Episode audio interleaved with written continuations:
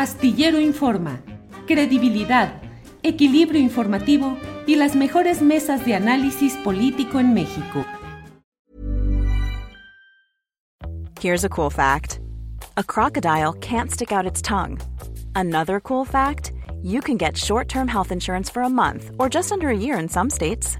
United Healthcare short term insurance plans are designed for people who are between jobs, coming off their parents' plan, or turning a side hustle into a full time gig. Underwritten by Golden Rule Insurance Company, they offer flexible, budget friendly coverage with access to a nationwide network of doctors and hospitals. Get more cool facts about United Healthcare short term plans at uh1.com. It's that time of the year. Your vacation is coming up. You can already hear the beach waves, feel the warm breeze relax, and think about work. You really, really want it all to work out while you're away. Monday.com gives you and the team that peace of mind. When all work is on one platform and everyone's in sync, things just flow wherever you are. Tap the banner to go to Monday.com.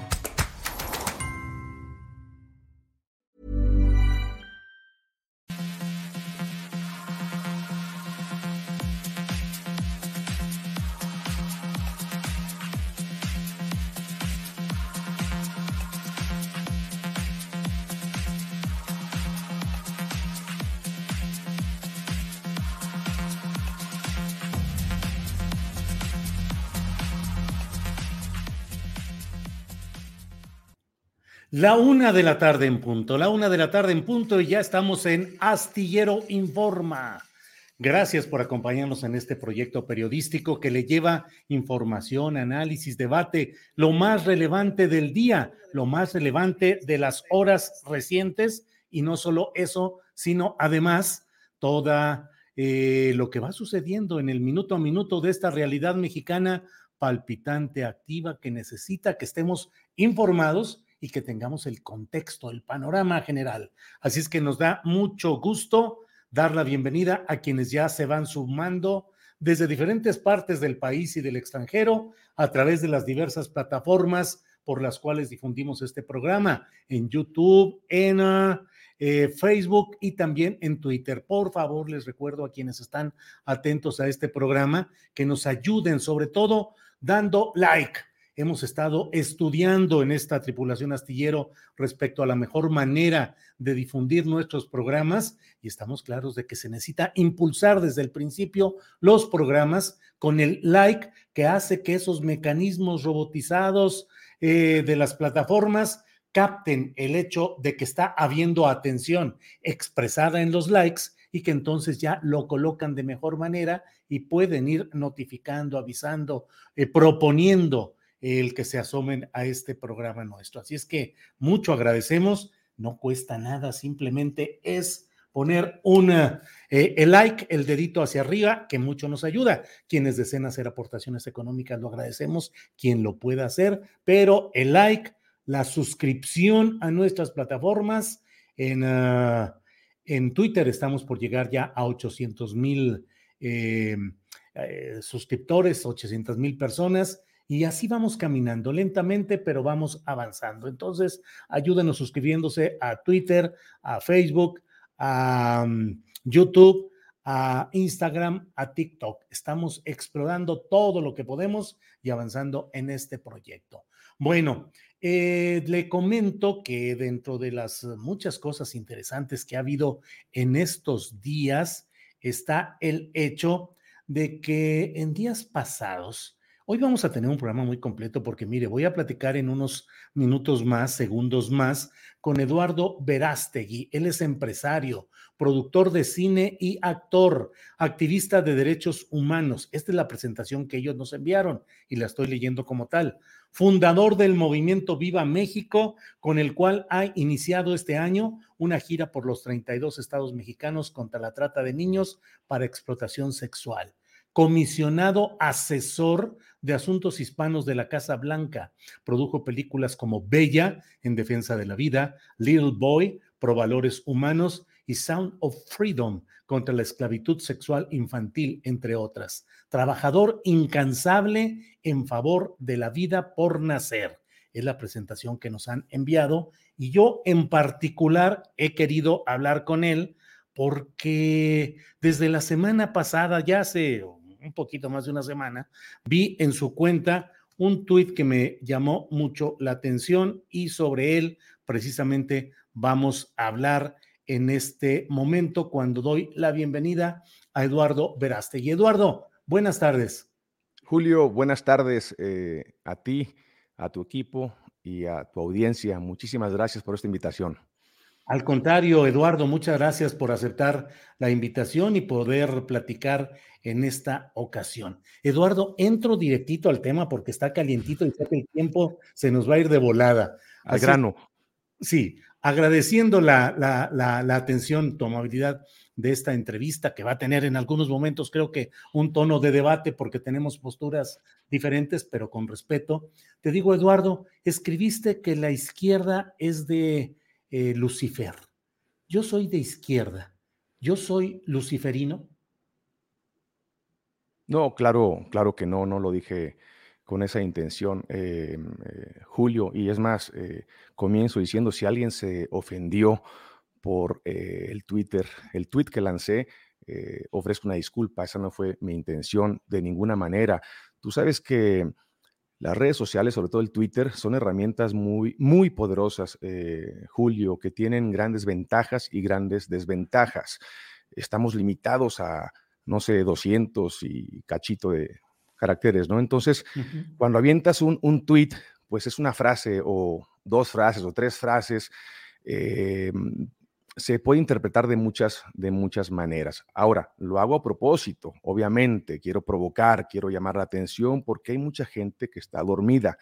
¿A qué me refiero con Lucifer, el padre de la izquierda? Bueno, eh, dejando a un lado lo espiritual, simplemente Lucifer, ¿qué significa? Es un símbolo del mal, es un símbolo de la muerte, es un símbolo del aborto, matar eh, bebés inocentes, es un símbolo de la infancia trans, donde ahora un niño de 10 años que ni siquiera ha entrado a la adolescencia, donde ahí va de alguna manera a sentar su personalidad, eh, ya le dan el poder de decidir de cambiarse de sexo y que el gobierno pague esa operación.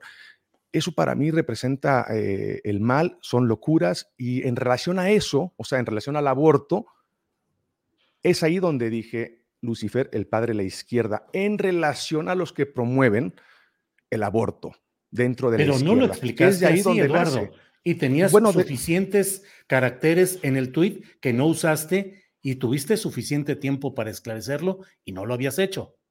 Bueno, porque esperaba que alguien como tú me invitara a, a aclarar esto y mira, eh, funcionó Eduardo, y lo agradezco. Pero entonces estabas diciendo mentiras, Eduardo. No, no son mentiras, Julio. O sea, la izquierda eh, sí somos hijos de Lucifer, pues. No, no, no, de ninguna manera. Todo aquel que promueve el mal, todo aquel que promueve el aborto o la muerte, yo creo que está inspirado por este símbolo del mal que es Lucifer. Así como la derecha dije, Dios también es conservador. Provoca el mal. La derecha también, también es, provoca el mal. Entonces también son hijos de ese, de ese Lucifer del que hablo. Pues entonces todos somos hijos de Lucifer, derecha e izquierda. Los, no los que promueven la vida. Lucifer, para mí, en mi humilde opinión, simboliza la muerte. Dios, la vida. Dios, el amor.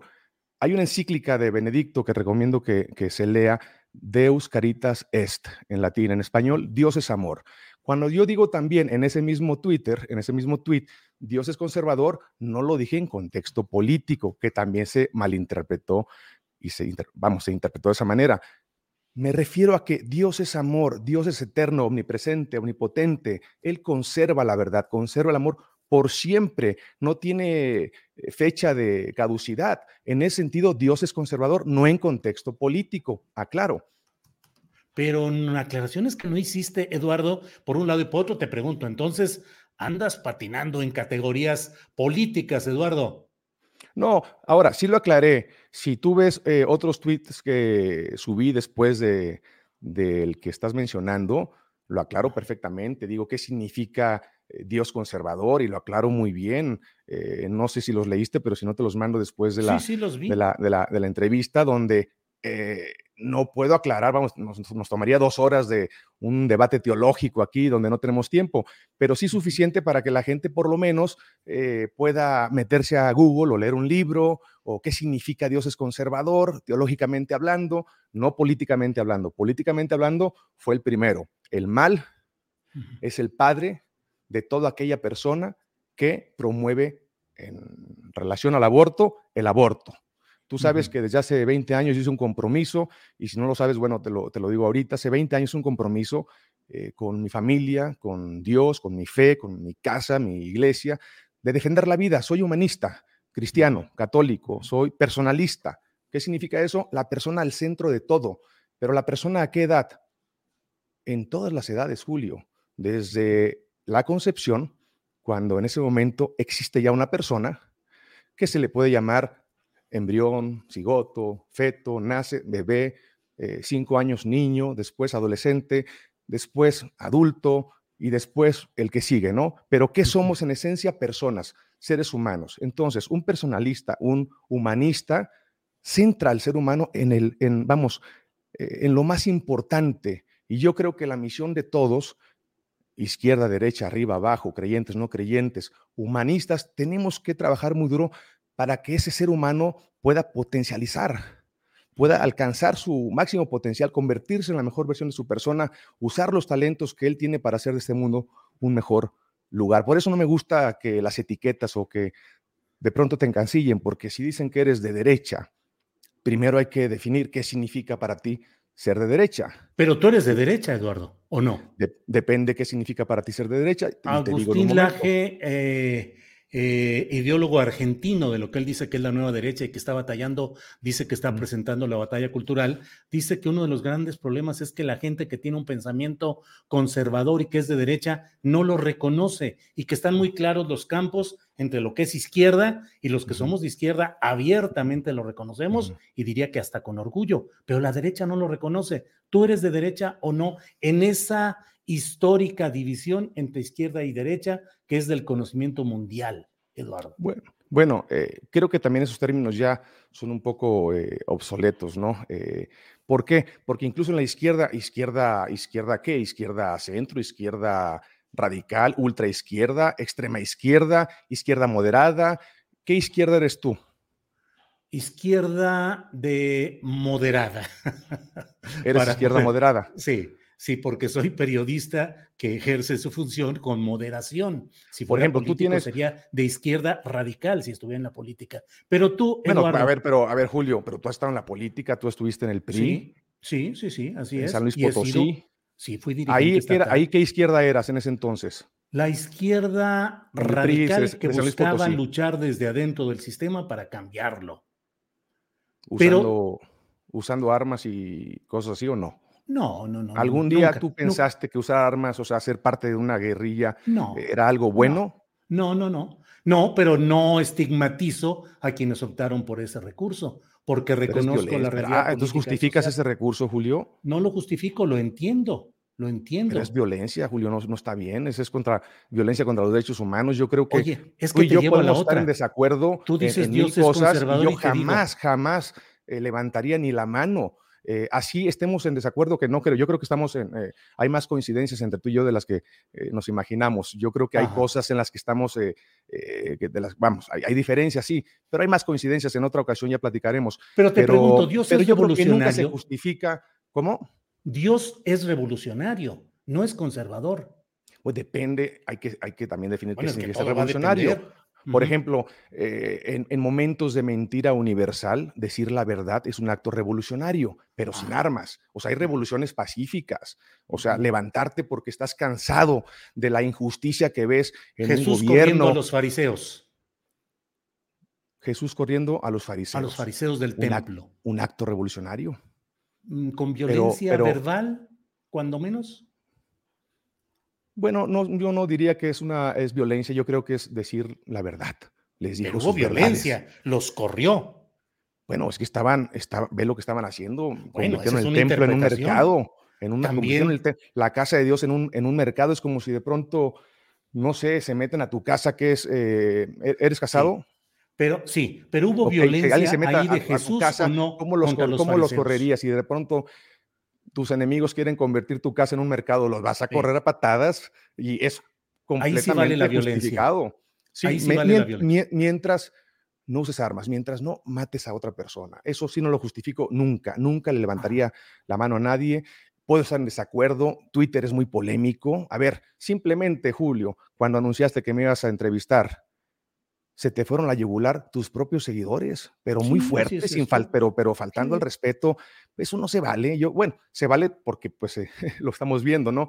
No se debe. Yo creo que el respeto, tú eres una persona, he visto entrevistas con, con, con otros personajes que no estás de acuerdo con ellos en muchas cosas, pero ante todo, eres una persona muy respetuosa. Eres una persona que incluso en su vocabulario ni maldiciones dice, bueno, no he escuchado ninguna en tus programas, ¿no? Eh, eres un caballero y eso es lo que yo quisiera invitar a la gente. Por eso acepté la entrevista también porque sí, se puede eh, dialogar, sí se puede trabajar. Eh, de la mano con alguien con el que no estés de acuerdo en, en otros temas, pero hay temas como por ejemplo en la trata de personas. Yo estoy seguro que tú y yo en ese tema sí nos tomamos de la mano. Erradicar la trata de menores para explotación sexual, un problema global, particularmente en Estados Unidos y en México. Estados Unidos es el consumidor número uno, número uno de sexo con niños en el mundo, pero Julio, tristemente, México es su proveedor número uno. Y yo no veo que mucha gente esté haciendo algo. Eh, apenas empezamos esta gira contra la trata hace, hace dos meses y hay gobernadores, no voy a decir nombres, pero ya hay gobernadores que dicen, no, yo no me quiero meter en este tema, mejor, eh, mejor yo no, no participo. ¿Cómo no vas a participar, maestro? ¿Cómo no vas a participar? Estamos hablando de los niños, la libertad de los niños. Tus hijos son mis hijos, mis hijos son tus hijos. Es un principio japonés. Tenemos que trabajar todos para erradicar esta terrible realidad. Ahí si no nos tomamos de la mano en eso, entonces no tenemos remedio. Eduardo, eh, Dentro de lo que tú estás haciendo, ¿estás considerando la posibilidad de participar en política electoral con algún partido o con alguna organización?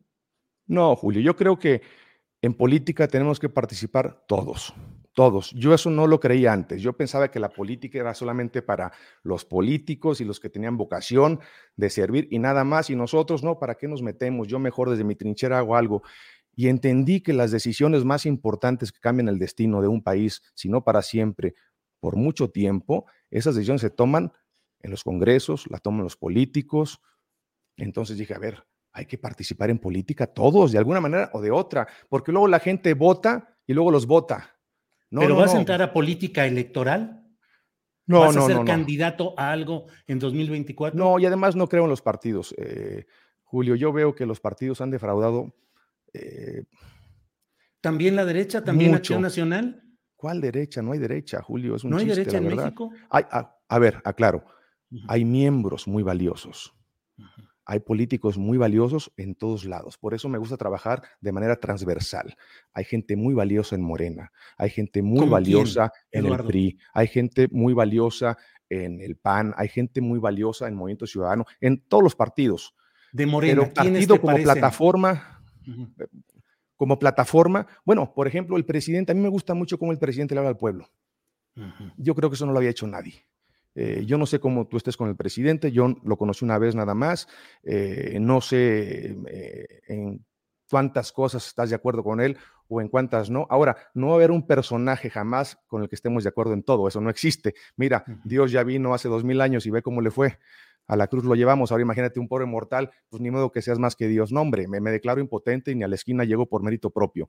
Pero sí te puedo decir que los partidos como plataforma han defraudado al, pueblo, al pueblo de México. Yo no creo en los partidos, hay mucha corrupción, hay mucho wiri wiri, eh, dicen una cosa, hay muchos lobos disfrazados de oveja que se hacen pasar por eh, gente que no son para engañar al pueblo, incluso utilizan a la Virgen de Guadalupe, imagínate nada más, eh, juegan con la, con la con la fe del pueblo, la utilizan y no creen en ella, no hay devoción en ella. Entonces, eh, yo ¿Te estoy, la verdad, a Morena? No, todos, como plataforma todos. Yo creo que Morena solo, yo creo que Morena solo hay una y tiene nombre y su nombre es Guadalupe. entonces el nombre del partido Morena viene bueno, significa otra cosa, ¿no? Pero hay gente que pensó que le habían puesto ese nombre por la Virgen de Guadalupe. Entonces hay que aclarar que no fue por eso. Y si fue por eso, pero el significado es otra cosa y los frutos de ese partido son otra cosa, pues entonces la gente se confunde. Entonces hay que aclarar las cosas, ¿no? Yo creo que ser devoto de la Virgen de Guadalupe, mira, yo tengo un tío que es ateo. Me fui a comer con él hace poco y me dice, sobrino, yo soy ateo, pero guadalupano. No sé qué significa eso, pero bueno, yo creo que le tiene un amor muy grande a la Virgen de Guadalupe porque su mamá sí era muy devota, ¿no? Entonces, tal vez por el, eh, no sé, por el recuerdo, ¿no? Pero la Virgen de Guadalupe es un, es un, también es un, es un ícono que promueve la vida. Apareció hace 500 años casi embarazada cuando había sacrificios humanos. Y nuevamente, nuevamente, ¿quién nos mete el gol en el tema del aborto en Ciudad de México? Tú debes de saber. ¿Quién era el jefe de gobierno en ese entonces, cuando se legalizó el aborto hace Marcelo Ebrard. Marcelo Ebrard. El rey de la muerte. El rey de la muerte. Eduardo, ¿qué opinas en general del gobierno de Andrés Manuel López Obrador? Bueno, te decía que en, en, relación su retórica y cómo le habla al pueblo, le pongo 10. Nadie lo había hecho de esa manera. Es un, es un, eh, no sé cómo eh, se le llamaría en México, porque una palabra aquí significa una cosa y en Estados Unidos otra cosa, y en Argentina otra cosa, pero es un, es un populismo, ¿no? Mucha gente cree que el populismo es algo negativo, depende del contenido, ¿no? O sea, el populismo simplemente hablarle al pueblo, eh, conocer al pueblo, es una persona que ha viajado por todo el país, conoce el pueblo, le habla todos los días al pueblo y eso sí no lo había hecho nadie. Seguramente hay cosas en las que obviamente no estoy de acuerdo, pero como en cualquier otro líder eh, político que hemos tenido, ¿no? Si te pregunto a ti, ¿hay cosas que no te gustan del presidente?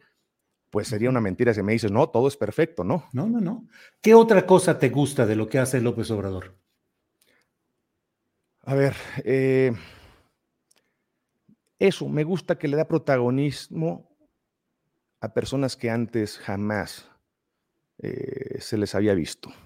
Pero algo más. Eso, eso bueno, no sé, eh, se nos va a ir el tiempo, tendríamos que hacer una, una, entrevista solamente para decirte las cosas que me gustan López Obrador y quisiera hablar de otras cosas en este poco tiempo que, que me das, Julio, pero... Eduardo, dame un ejemplo de qué mexicanos son tu ejemplo para gobernar este país. ¿Quiénes podrían hacerlo bien? Felipe Calderón, Margarita Zavala. No, no, no, no, no. ¿Quiénes? No, no, no, no. No, mira, eh, una vez yo subí un tuit que dije lobo disfrazado de oveja y fue polémico, hablaba de, Calderón, ¿no? Este, a veces me va la mano, a veces hablo de más, ¿no? Pero es que eh, a veces no me, no me controlo y, y es importante aclarar porque luego nos confunden y no somos iguales. Este, por eso digo que ese término, eh, eh, Alfredo Jalife, que lo sigo también en, una vez vi una entrevista, incluso tú y él, él dice que esos términos, esos términos son obsoletos, ya izquierda y derecha, o derecha qué, ultraderecha, derecha, centro, izquierda, eh, eh, socialdemócrata, nombres, nombres, nombres y nombres y nombres, y a la hora a la hora ah, crean una confusión tremenda, ¿no? Y bueno, eh, Calderón, su esposa y todo este grupo se hacen pasar por una derecha pro vida, pro familia, católica, humanista. No es cierto, no es cierto, son, son mentiras. El árbol se juzga por sus frutos. Vean nada más los frutos, vean nada más cómo, eh, por eso el pueblo también votó por, eh, por el presidente López Obrador, por Morena, porque estaban cansados de tanta mentira, cansados de tanta corrupción, como tú también estuviste cansado de ver tantas injusticias y por eso te has de haber metido hasta el fondo en política tratando de buscar una, hacer una diferencia, ¿no? Y, gente como tú se necesita, eh, Julio, yo sé que ahorita estás en, el, en la etapa del periodismo, pero eh, pues eh, si eres guerrillero, mientras no justifiques las armas y tienes un espíritu revolucionario, pues éntale otra vez, sin miedo. Órale, ¿me aceptas en tu organización o por ser de izquierda estoy excluido? No, bienvenido, pues tú eres un hombre de familia. Ajá. ¿Dónde vives, Julio? actualmente en Zapopan antes y en la Ciudad de México me la paso entre ambos lugares. Virgen de Zapopan, ruega por nosotros. La generala. Mira, estás, En, estás, estás en tierra eh, protegida. Claro que sí, Julio. En otra ocasión te, te digo a detalle, te comento a detalle lo que significa el movimiento Viva México, que es un movimiento de la sociedad que salió en una gira que hice en el 2019 con la película Inesperado. Eh, hicimos 32 premiers con 32 eh, congresos locales, empresarios, maestros, estudiantes, líderes de sindicatos. Teníamos como mil, dos mil personas en cada presentación entre 10 salas de cine. Y al final yo les decía que ser pro vida no solamente significa defender la vida del bebé en el vientre, sino que no tenemos que parar ahí. Ser pro vida significa también defender a los niños en situación de calle, a los adolescentes que sufren de adicción, hay que estar ahí a los que fueron falsamente acusados y están en la cárcel y no pueden probar eh, su inocencia, están privados de su libertad, hay que estar ahí también. Los enfermos que no tienen para pagar un tratamiento adecuado y se están muriendo, hay que estar ahí. Si eres por vida, tienes que estar ahí. Eh, los ancianos que están viviendo en asilos, muriéndose de tristeza porque ni su propia familia los va a visitar, ponte sus zapatos, hay que estar ahí y cierro el círculo. Si toda madre tuviera el vientre de cristal, ninguna abortaría porque vería el milagro que lleva dentro. Tenemos que proteger la vida desde la concepción hasta la muerte natural. Y entonces en esas presentaciones yo decía que viva México, que no muera, porque México se gesta en los vientres de sus madres, que viva México y no que muera. Entonces la gente levantaba la mano y decía, yo quiero ser parte del movimiento, yo pensaba que era la película. Me decía, no, hombre, la película viene y se va, ¿qué sigue después? Y ahí descubrí una cosa, Julio, que la gran mayoría del pueblo mexicano es un pueblo de tradiciones, es un pueblo de valores, de principios, pro vida, pro familia. ¿Cuál es la mala noticia? Que no estamos articulados, no estamos organizados. Entonces, claro, hace más ruido un árbol que cae que un bosque que florece.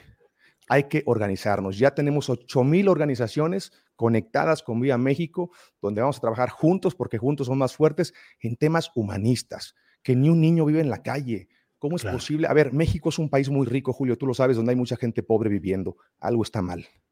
Oye, Eduardo, la última organización masiva y activa del catolicismo o de la derecha mexicana fue en la Cristiada, que fue un movimiento violento, con armas en la mano, con disparos y con muertos. Tú hiciste o participaste en una película sobre la Cristiada.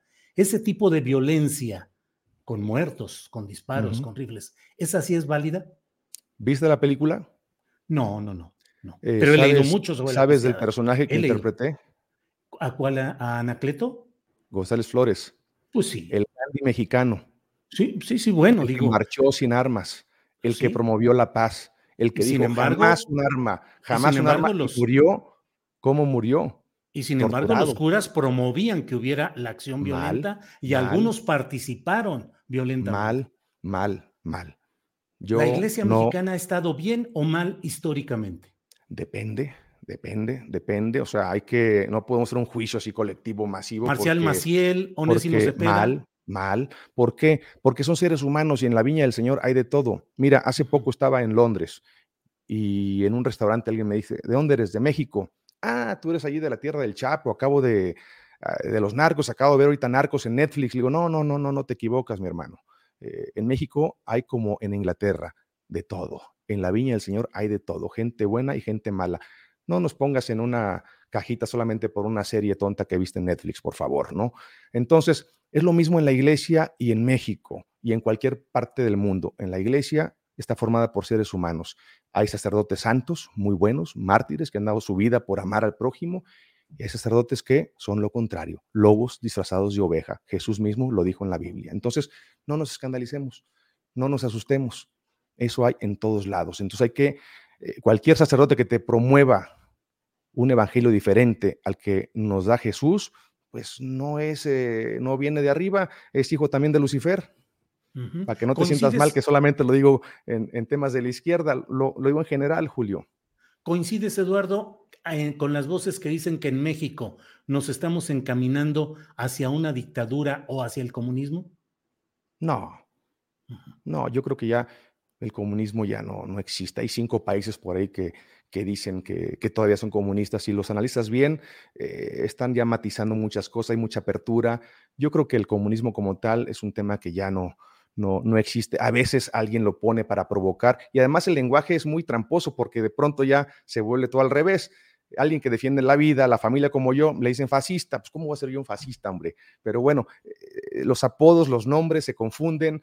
Eh, si ya no estás de acuerdo con alguien, te dicen Hitler. ¿Y qué tengo que ir con Hitler? Pero bueno, así es, así es el, el, tema, el tema moderno hoy en día, ¿no? Yo no creo. Yo creo que a ver, yo creo que México tiene mucho potencial, Julio, dejando ahorita un tema, la política a un lado y los partidos y el presidente. Repito lo que te dije hace un momento. Somos un país muy rico, México es un país muy rico, donde hay mucha gente pobre viviendo y eso no, no puede ser, eso está mal y hay que, hay que, hay que corregirlo, porque de nada sirve simplemente tener una narrativa y una retórica si los resultados no, eh, vamos, no, no son positivos. Claro. Sigue habiendo más pobreza, sigue habiendo más inseguridad. No, tenemos que hacer algo y todos, porque también nos encanta señalar. Cuando señalas, hay tres dedos que te señalan a ti. Yo creo que si quieres que cambie México, cambia tú. Cambio yo, cambia México. Es un tema primero individual. Cambio yo, me voy a levantar todos los días a trabajar muy duro para hacer una diferencia, usar los talentos que Dios me dio para servir a mi prójimo, para amar, amar a mi prójimo, dar la vida por mi país. Soy patriota, soy guadalupano, soy mexicano, amo mi país y creo que tenemos mucho potencial. Y es ahí donde empieza el cambio. Claro, Eduardo, ¿estás en sintonía política, ideológica con Vox, el partido español de ultraderecha? hay cosas que sí. Por ejemplo, la mayoría. En la defensa de la vida. En la defensa de la No conozco todo su plataforma. Eh, acabo de conocer a Santiago hace justamente cuando vino a México. Hablamos, eh, cenamos y nos centramos en los temas de vida y familia, libertad religiosa, eh, economía libre para todos, porque también hay un capitalismo salvaje que está mal.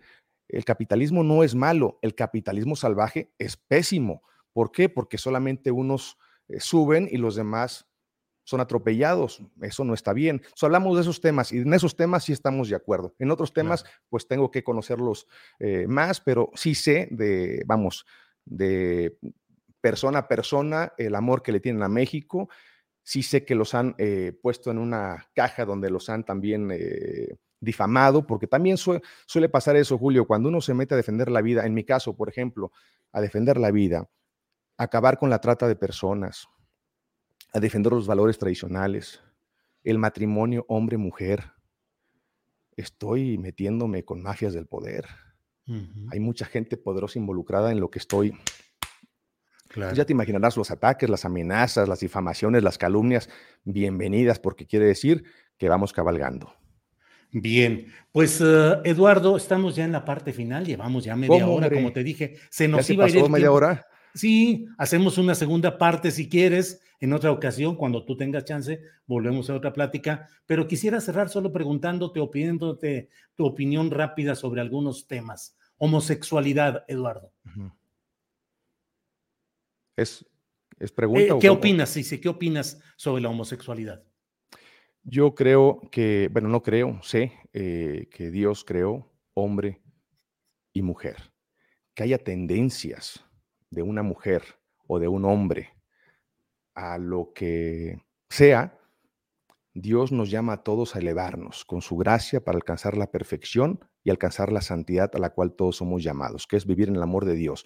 Y todos somos invitados a eso, sea lo que sea, sea que tengas tendencias a robar, tendencias a, eh, la promiscuidad, tendencias a decir mentiras, tendencias a lo que sea, todos somos pecadores y el que se sienta libre de culpa que lance la primera piedra, pero todos somos llamados a elevarnos con la gracia de Dios, a alcanzar esa perfección humana que solamente se puede alcanzar con su ayuda porque somos instrumentos desafinados, instrumentos rotos, todos. Y el único que puede hacer melodías con instrumentos desafinados, melodías perfectas, es Dios mi consejo, porque es lo que hago todos los días, estoy en un proceso que no termina hasta que mueres, es ponernos en las manos de Dios todos los días para que se haga en nosotros su divina voluntad.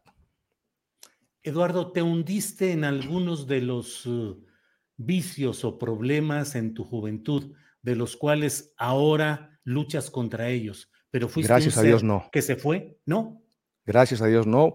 Y fíjate que ahí es donde te digo eh, que es muy importante los papás. Eh, mis padres, José y Alicia, que seguramente van a ver esta entrevista, les mando un fuerte abrazo y les doy gracias eh, eternamente por, primero porque los, les salieron canas por mí y los he hecho sufrir mucho, sobre todo en mi adolescencia, pero en el tema de las drogas siempre me quedó muy claro por mi mamá, que me contó historias de terror, entonces siempre tuve como un terror a las drogas, ¿no?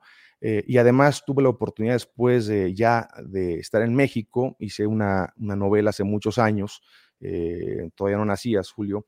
Eh, ¿Eso crees? Que se, llamó, que se llamó Soñadoras, donde interpreta a un drogadicto. Entonces tuve la oportunidad de trabajar con un director que, eh, que estaba también, que él sí había tenido sus problemas en su juventud. Entonces pude aprender muchísimo, muchísimo sobre las drogas y las drogas te matan físicamente, espiritualmente, psicológicamente hablando. Gracias a Dios, nunca caí en eso porque quién sabe si hubiera caído, si estaría aquí hablando contigo.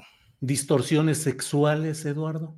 Gracias a Dios, nunca, nunca. Y es de lo que más se me ataca. ¿Por qué? Por lo que te digo, por lo que te dije hace un momento. Hay intereses que estoy lastimando y se vienen a tratar de desprestigiar, desprestigiar la antigua, la antigua eh, estrategia. Tumba al mensajero, pega al mensajero para que el mensaje se, diluya, se eche a perder, ¿no?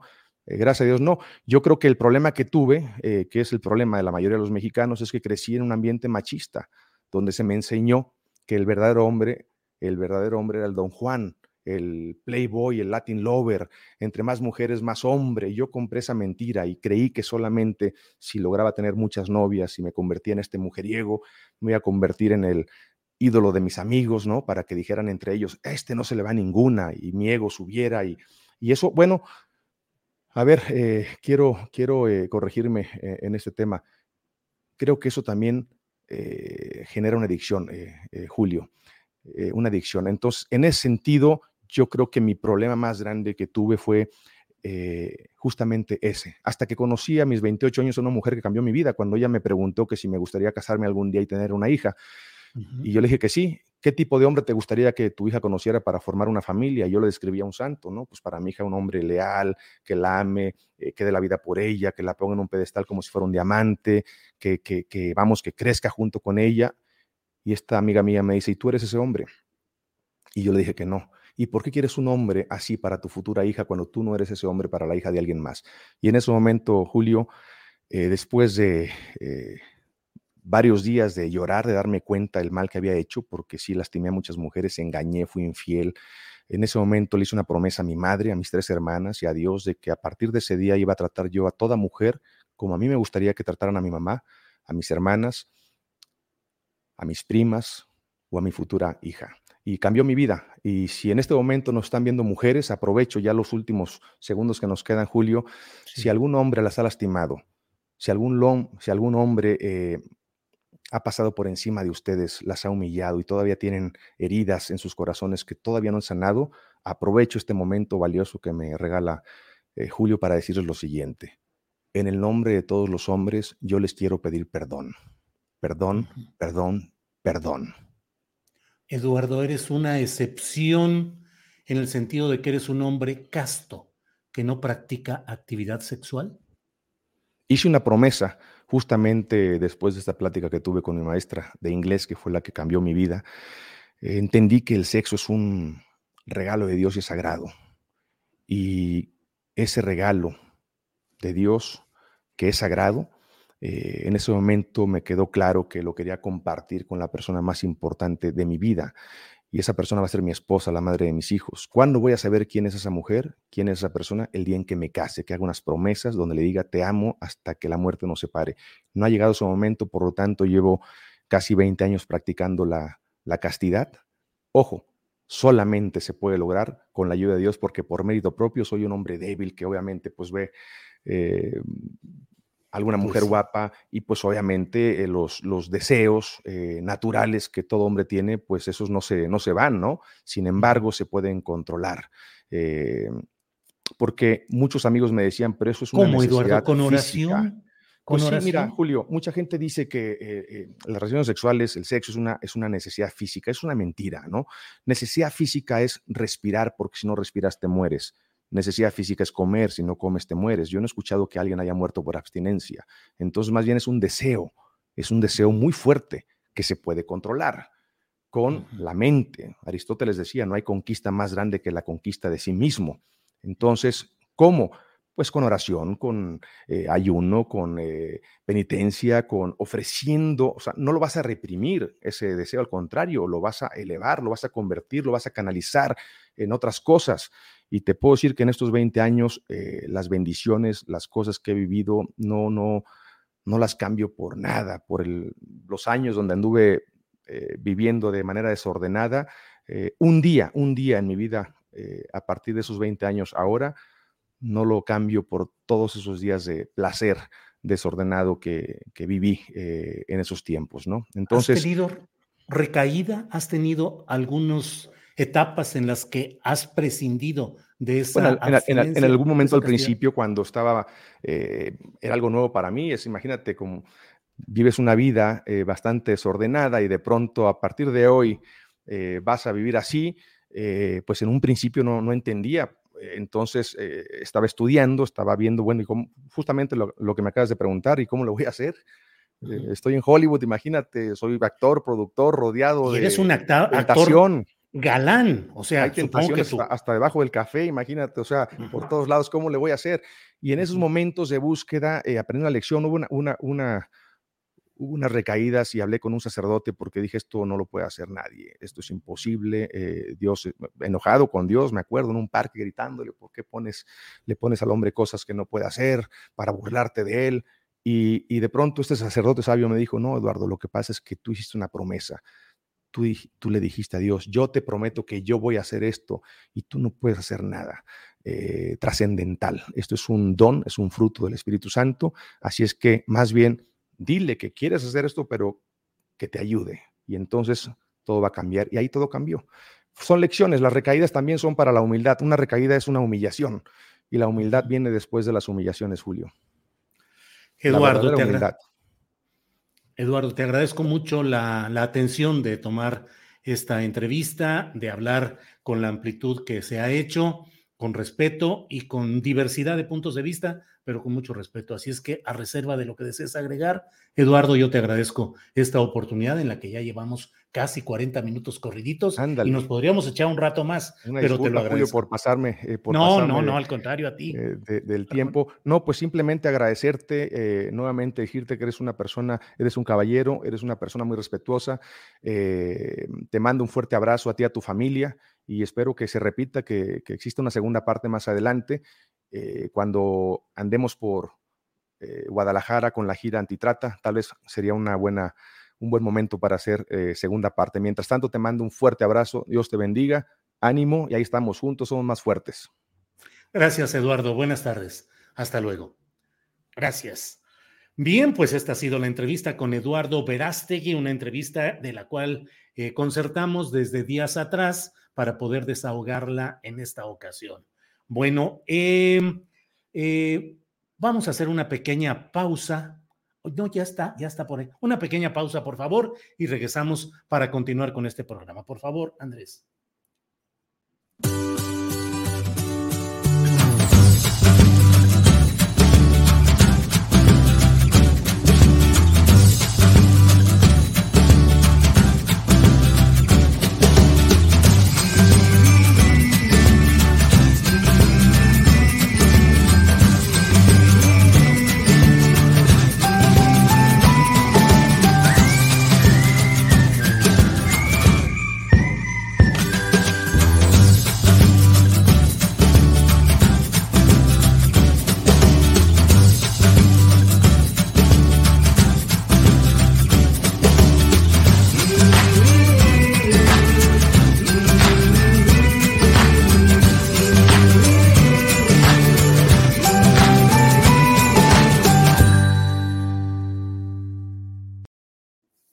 Bueno, pues muchos comentarios, muchos comentarios aquí en el chat. Muchos comentarios acerca de la entrevista que acabamos de realizar con Eduardo Verástegui. Hay de todo. Iliana Lara dice, Dios es multiétnico y multicultural. El conservadurismo lo crearon los blancos para manipular al pobre o a otras razas, otro color que no fuera al blanco de ojos azules. Bueno, como eso hay muchos comentarios que aquí están. Eh, y que estamos leyendo. Eh, um, Julio, dejaste la víbora chillando, dice Scaret 0120. Em, este sí de veras le cayó el coco, dice Guillermo Daza. Julio siempre logra sacar la esencia de cada entrevistado, dice Cintia Martínez. Verónica Alvarado, pregúntale si Toño Berumen es el diablo. Eh, bueno, muchos comentarios aquí. Pero mire, hoy es martes 22 de marzo. Le comento que más adelante vamos a tener información relacionada con el paro camionero, con el paro eh, de transportistas que han estado manifestándose desde esta mañana en diferentes partes del país y que están solicitando primero que haya seguridad en las carreteras, que la Guardia Nacional realmente proteja a estos trabajadores del volante, transportistas y otra serie de demandas. Y han advertido que si no hay respuesta a sus demandas, van a iniciar un trayecto lento por las carreteras hacia la Ciudad de México. Ya hay mucha información y de ello tendremos algunos datos después de las 3 de la tarde, después de la mesa de periodistas, tendremos esta información y muchas más. Pero mire, hoy es um, eh, martes y los martes se platica con Carolina Rocha, así es que estamos puestos para saludar a Carolina. Carolina, ¿qué onda? No voy en tren, voy en avión.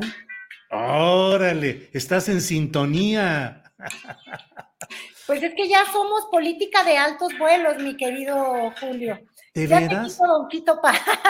¿Eh? Pero me pareció lo más adecuado para empezar contigo el, el- el comentario astillado. De que Claro. ya tenemos un nuevo aeropuerto, imagínate. ¿Cómo viste? más. ¿Cómo viste el asunto? ¿Cómo viste todo, Carolina? Ay, Julio, es que hay muchas cosas de las cuales hablar y entonces este, ya no sé ni cuál podría ser el principio y el final. Si nos vamos primero por lo anecdótico y ya luego por lo de fondo, si te gusta, o, o no sé cómo quieras que arranque. Ahora sí traigo acordeón. Como tú quieras, échale al acordeón. Aquí escuchamos nosotros todo lo que nos quieras decir, Carolina. Mira, lo primero que te quería preguntar es sobre el elefante en el cuarto, o más bien el mamut. ¿Sabes por qué te estoy diciendo eso? No, ¿por qué? Dime. Pues mira, el elefante en el cuarto tenía que ver en, en el aeropuerto, obviamente. Ya olvídate si hay quienes creen que es un elefante blanco esa obra. Te digo, al rato vamos a hablar del fondo. Yo no creo que necesariamente sea un elefante blanco, pero el elefante en el cuarto es quiénes estaban y quiénes no estaban. Este, yo vi las transmisiones, andaba buscando por todos lados, dije, bueno, el fiscal Gertz Manero sí recibió una invitación, caray, caray, ¿dónde está? Pues no está. Este, la pregunta, Julio Scherer, que le arruinó la fiesta, porque le arruinó la fiesta, Julio, con esa publicación en proceso, al presidente, anda por ahí invitado porque es su hermano. Pues no, yo veía, veía, no lo logré ver, busqué a Wally, busqué a Wally, a Julio Scherer, este, y tampoco lo vi. Entonces, las dos manzanas envenenadas, ahora sí hay que llamarlas así, de la Ujú. 4T, el procurador que sí fue invitado y eh, Julio Scherer, que no sé si fue invitado, habrá que preguntar, este, pues no estaban ahí. Ese era el elefante en el cuarto, sí estaba doña Olga Sánchez Cordero, pero adivina también quién sí estaba y por eso te pregunto del mamut. Sí el hijo estaba. del presidente Andrés Manuel López Obrador, José Ramón. José Ramón ahí andaba y te digo del mamut y el elefante porque lo que vi fue la foto publicada en redes sociales. Yo las vi en el Instagram de doña Caroline Williams, su, su esposa. Adams. Adams, perdón, yo ya le invento el nombre. Sí, está bien, está bien, Adams Williams. se me va el COVID. Bueno, este, Caroline Adams publicó la foto de, del nieto del presidente Andrés Manuel López Obrador, que finalmente conoce al abuelo. Ves que te había yo contado que, que don Andrés, pues es muy estricto y como es medio anti-yanqui, pues no había querido conocer a este nieto, pero ya lo conoce. Este, y, y estaba en el Museo del Mamut, ahí en el aeropuerto, y salen varias fotos, eh, todas muy bonitas, por cierto, algunas del, del, de- del nieto del presidente y otras ya de José Ramón en, en, en, en este museo viendo al inmenso mamut y por eso yo me preguntaba, bueno, el elefante en, en el cuarto y en los temas obviamente triviales, de alguna manera este reencuentro del hijo y el papá en el día más alegre para el presidente lo eligió bien José Ramón, porque yo creo que don Andrés Manuel estaba muy molesto porque pues como tú sabes, el escándalo este de la Casa Gris este, quizás no ha derivado en conflicto de interés, en investigaciones o en probar que hubo corrupción por parte del hijo del presidente, pero lo que sí ocurrió es que dañó profundamente la, pues no, no quiero decir que la moral, pero el discurso moral del presidente, este, porque de alguna manera ni el hijo del presidente se salvaba de querer ostentar este tipo de vida que solamente le gusta a los conservadores, que no está en la carta moral del presidente Andrés Manuel López Obrador. Y pues nada, este, lo buscó en un día muy bonito, en un día muy feliz, y yo espero que ese reencuentro y, y ese reacercamiento con, Ujú. con, con, el hijo que se fue a vivir a Estados Unidos y a vivir la buena vida y contratado por Vidanta, pues fuera, fuera favorable para ellos dos. Y mi segundo comentario de estos frívolos es, obviamente, también, este, Julio, decirte que, fíjate tú, los golpes más profundos a la 4T y sobre todo a, a la rectitud del presidente Andrés Manuel López Obrador, y no porque él sea un presidente deshonesto, sino que su entorno mostrándose ni tan austero ni tan honesto, pues tiene que ver primero con, con, el escándalo que tuvo su hijo, luego con este que él dice que es su hermano, que es Julio Scherer, este, que a la hora de publicar en proceso y acusar los abusos eh, de, del fiscal Hertz Manero, de alguna manera para acusar el, el abuso de, de, Gertz, lo que termina haciendo es revelar los usos que tuvo él como consejero jurídico y si no son ciertas las acusaciones que de alguna manera la fiscalía este, inició en su contra por estos conflictos de tratar de usar despachos de abogados para extorsionar a personas que tenían problemas este, con, con la 4T. Lo que sí hace es confesar la forma en la que se usaba la, esta oficina, además en el propio Palacio Nacional, Julio, en la que estaba bien recibir a los hijos de los acusados, negociar en lo oscurito y las grillas con, con, la secretaria Olga Sánchez Cordero, y nos vuelve a dar esta impresión de que para ser distintos y no ser priistas, ay Dios mío, pues qué bien lo hacen. Eso en, en, lo superfluo, mi querido Julio. No, y en el impacto que le da al propio Gersmanero cuando asegura el exconsejero jurídico que el fiscal general de la República le pidió ayuda, dice él, a sabiendas de que es, era ilegal esa petición, para influir en el caso de la que fue su familia política, Carolina. Exactamente, la ley al servicio de los caprichos de quienes son los poderosos. Entonces, como te digo yo, eh, si son ciertas las acusaciones en contra del fiscal, es un golpe tremendo para la 4T y para esta promesa de no actuar como los de antes. Este, sería la continuación del uso de las instituciones del Estado a favor de causas personalísimas o las de grupo. Y por el otro lado, si no son ciertas y es cierto lo que, lo que acusaría ese otro lado, porque además ya lo dejó muy claro Julio Scherer, quiénes son los de un bando y los del otro bando, ¿no? Este, si el bando de Olga Sánchez Cordero y del fiscal Alejandro Hertz tiene, tiene un poco de razón y Julio Scherer sí usaba su cargo en la presidencia para extorsionar a las personas que estaban fiscalmente comprometidas o que tenían cuentas, este, que tenían más bien este, recursos que, que, ya habían encendido las alertas de Santiago Nieto, y usaba estos despachos de abogados para de alguna manera decir, con ellos te acercas y te quitamos el problema, es la mera extorsión de un cargo, dices, qué horror. Entonces también quedas, quedas mal y yo nada más me quedo con la impresión, Julio, de que entre abogados te veas. Yo creo que no existen los buenos, que solamente hay malos, caray. Ahora, Carolina, de todo esto, el presidente ha dicho que, bueno, pues que son asuntos que la justicia debe analizar y que el presidente de México está ocupado en uh, los asuntos trascendentes. ¿Crees que el presidente pueda eludir el entrar a fondo en este tema o que otro escándalo venidero habrá de sustituir al actual y de pronto todo este escándalo quede en, el, en cierto olvido? Pues yo creo que este escándalo no va a quedar en el olvido porque tiene además plazos que tú mismo ayer este, comentabas en tu columna, Julio.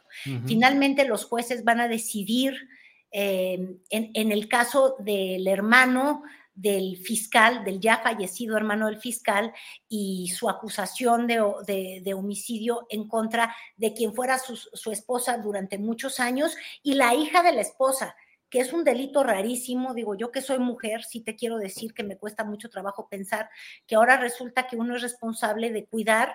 Ya olvídate de tu cónyuge, sí. del cónyuge de tu papá, o sea, digo, de, de, tu mamá. Es, es como un delito extrañísimo y, machista, pero bueno, eso viene la próxima semana y va a haber ahí una determinación de los jueces y obviamente eso puede de alguna manera, este, pues agravar la crisis por la que está atravesando el fiscal autónomo y que ahora, fíjate tú, también volvemos a este país, Julio, de las máscaras, de, la hipocresía en todos los discursos. Yo ahorita te estoy diciendo fiscal autónomo y quiero creer que es un fiscal autónomo porque lo nombró el Senado, ¿sí o no? Ah, pero a la hora de que todo el mundo está eh, en la crítica en contra del fiscal, lo que parece que se exige es al presidente quitarlo. Bueno, que no son, que, de veras tiene el presidente el poder de quitarlo, ponerlo, quitarlo a su gusto, que no era una fiscalía autónoma. Este, ya está también como la, como la oposición, no sé si viste el día de ayer a Marco Cortés, el panista, el líder del PAN, este partido que, que está un poco extraviado. De pronto ya no sabe uno ni quiénes son los panistas, los priistas o los o los Verástegui, fíjate, me pareció más civilizado este muchacho Verástegui que tuviste ahorita, que, que, de pronto lo que yo escucho de, de, Cuadri y, de otros este, panistas lo sentía hasta menos racista. Pero bueno, lo que te estaba yo queriendo decir es, Marco Cortés, primero diciendo que, que, ese aeropuerto es una porquería, que no vale de nada, que no sirve para nada, que que guácala, y le desean todo el mal a al aeropuerto en Santa Lucía. Ah, pero ayer se queja, después de decir que es una porquería, que está furioso y iracundo de que el presidente este, hiciera desde ahí su mañanera o que se inaugurara el aeropuerto, que porque eso puede incidir en la revocación del mandato. Entonces tú dices, bueno, ¿es una porquería o no es una porquería? ¿Se usa electoralmente o no se usa electoralmente? Entonces siempre estamos con todos los argumentos dobles. Este, yo diría que si es una porquería rotunda, pues qué bueno que lo inauguró, porque entonces le va a perjudicar a la hora de la revocación del mandato. Pero en el fondo no ha de ser tan porquería, porque ya salieron los panistas a decir que por qué hace uso político de, esta gran obra. Entonces. Carolina, coincides con quienes dicen, coincides con quienes dicen que hay mucho clasismo en ciertas expresiones contrarias al nuevo aeropuerto? Déjame decirte que sí, Julio. La verdad es que sí. Eh, ahí sí no voy a negar. No me gusta que el presidente exhiba este, a, los medios y a las personas en lo particular, porque no es lo mismo una crítica que nos hacemos dos personas ahí, ciudadanos X en el Twitter, a que el presidente sube en la mañanera, ¿verdad? Tu carota y, te ataca. Pero lo que sí creo es que... Em, desde llamarle central camionera hasta los casos de personas que para mí han sido activistas importantes, al menos del feminismo. Por ejemplo, Marta Tagle, diciendo como adjetivo ese aeropuertito ahí de Zumpango. De Zumpango. ¿no? o sea, es, eh, Zumpango significa algo, Julio, Ecatepec significa ya algo, eso es un adjetivo. ¿Y qué es lo que tienen ellos en la mente cuando, cuando dicen esto? Luego todo el episodio de la venta de tlayudas, que en realidad no fue dentro del aeropuerto, sino en el estacionamiento.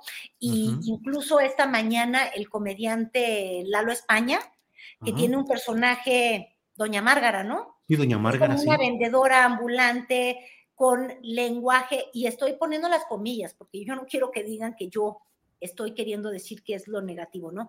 Pero bueno, desde el prejuicio tendría el vocabulario de la verdulera, em, que físicamente la ponen con un delantal como si eso significara, tú sabes, ¿no? Eh, que, que, es entre empleada doméstica, vendedora ambulante, lenguaje de verdulera, y el propio Lalo España poniendo el día de hoy este, un meme, no sé si tú lo alcanzaste a ver, donde sale su personaje en el aeropuerto Felipe Ángeles diciendo, hay oportunidades de trabajo.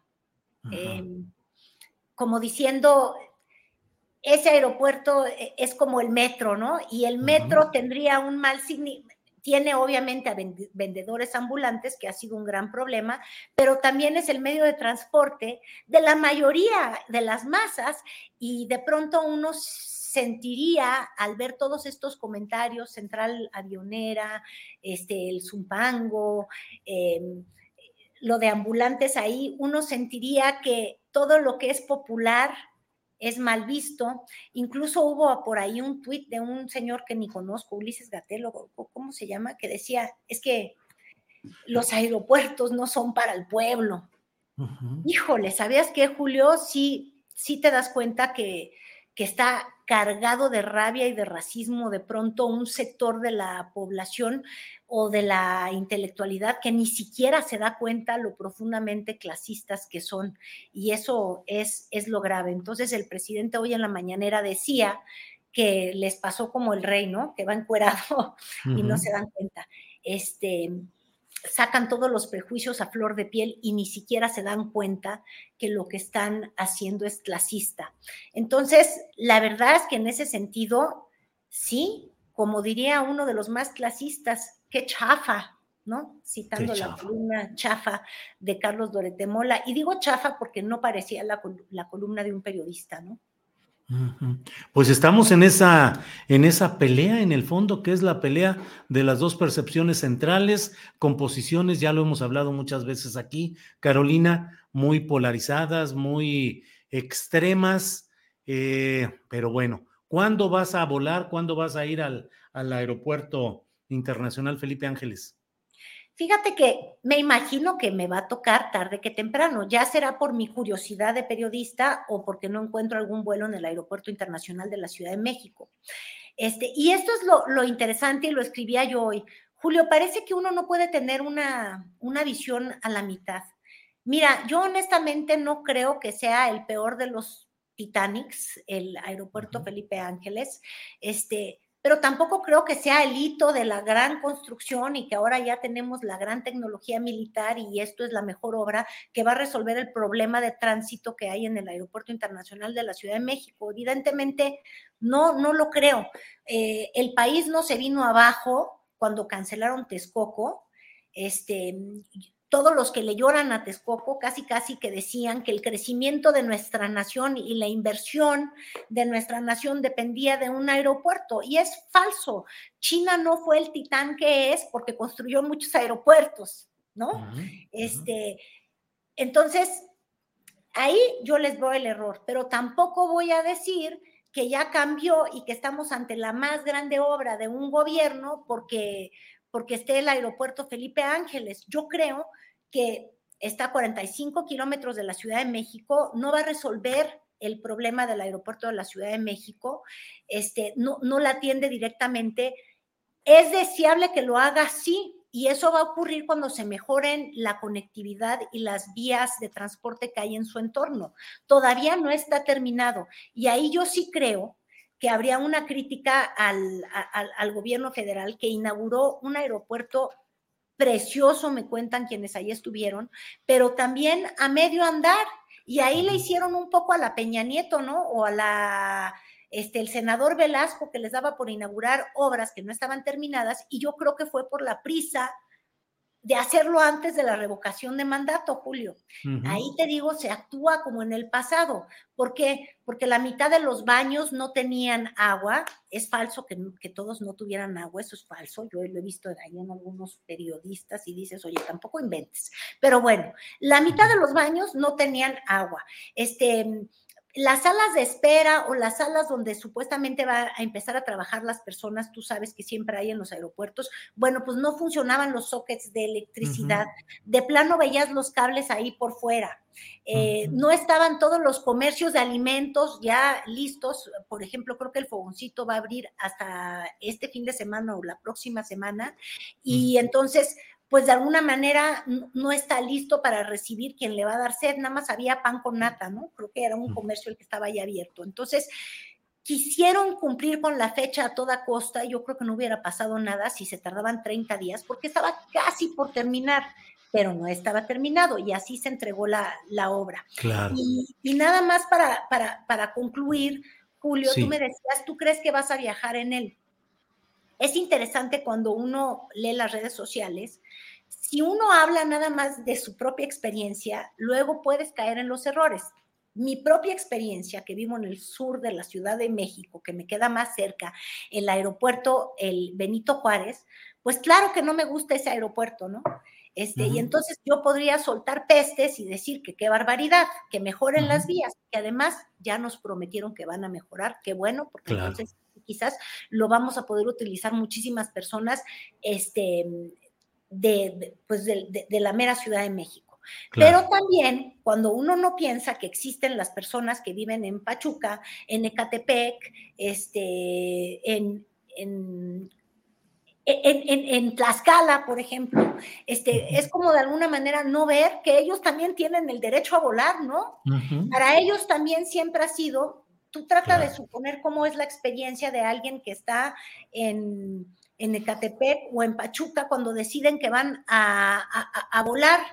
Pues tienen que aventarse todo el trayecto hasta la Ciudad de México, ¿sí o no, Julio? Claro, claro. Y a nosotros nos viene importando un bledo pues también hay que preguntarnos eso, o también pensar, por ejemplo, en, el interior del país.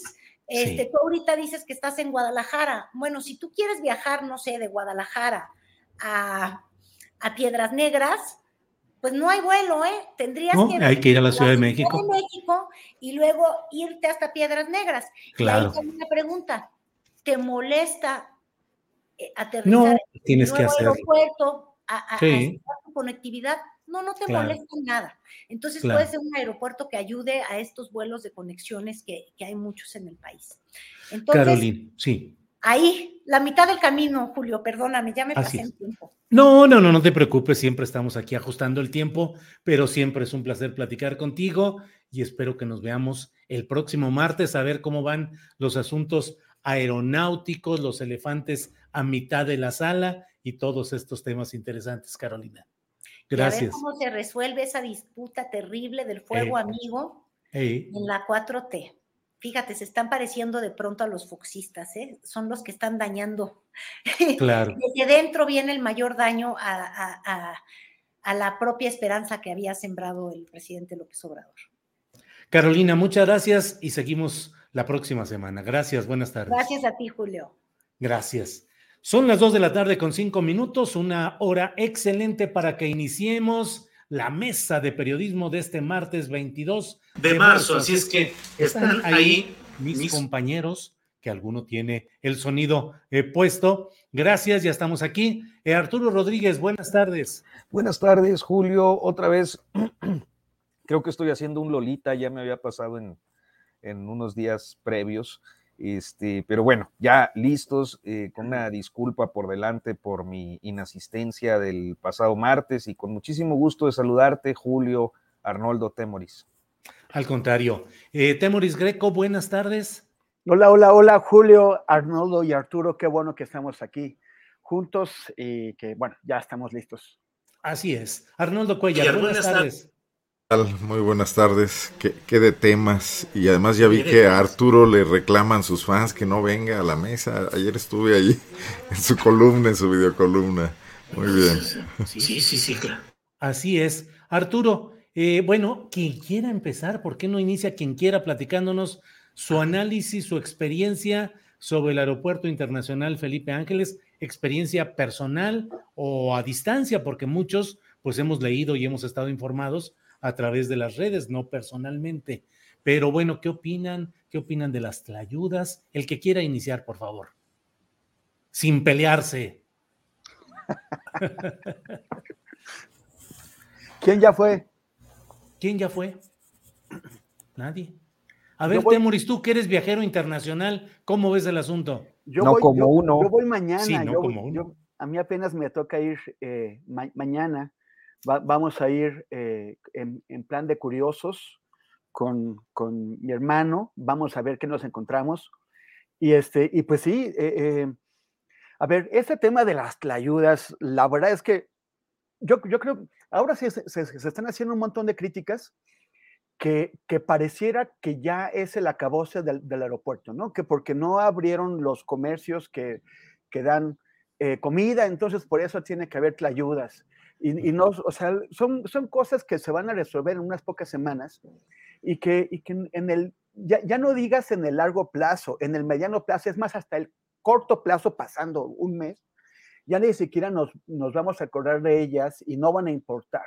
Solamente a los furibundos que han estado, o sea, porque, porque es como, como se nota, ¿no? De la misma forma en que han criticado absolutamente todo lo que es posible criticar y lo que no, y, lo, y además más allá. Como por ejemplo, la, eh, cuando criticaron la, la o, han estado eh, haciendo pedazos la, la política de, de, salud con respecto a la pandemia, como si ellos hubieran tenido idea de qué hacer, como si lo hubieran podido hacer mejor. ¿no? O sea, se, se trata, se, se muestra en el cobre con esta crítica, porque realmente van eh, a, hacer pedazos todo lo que se puede hacer pedazos.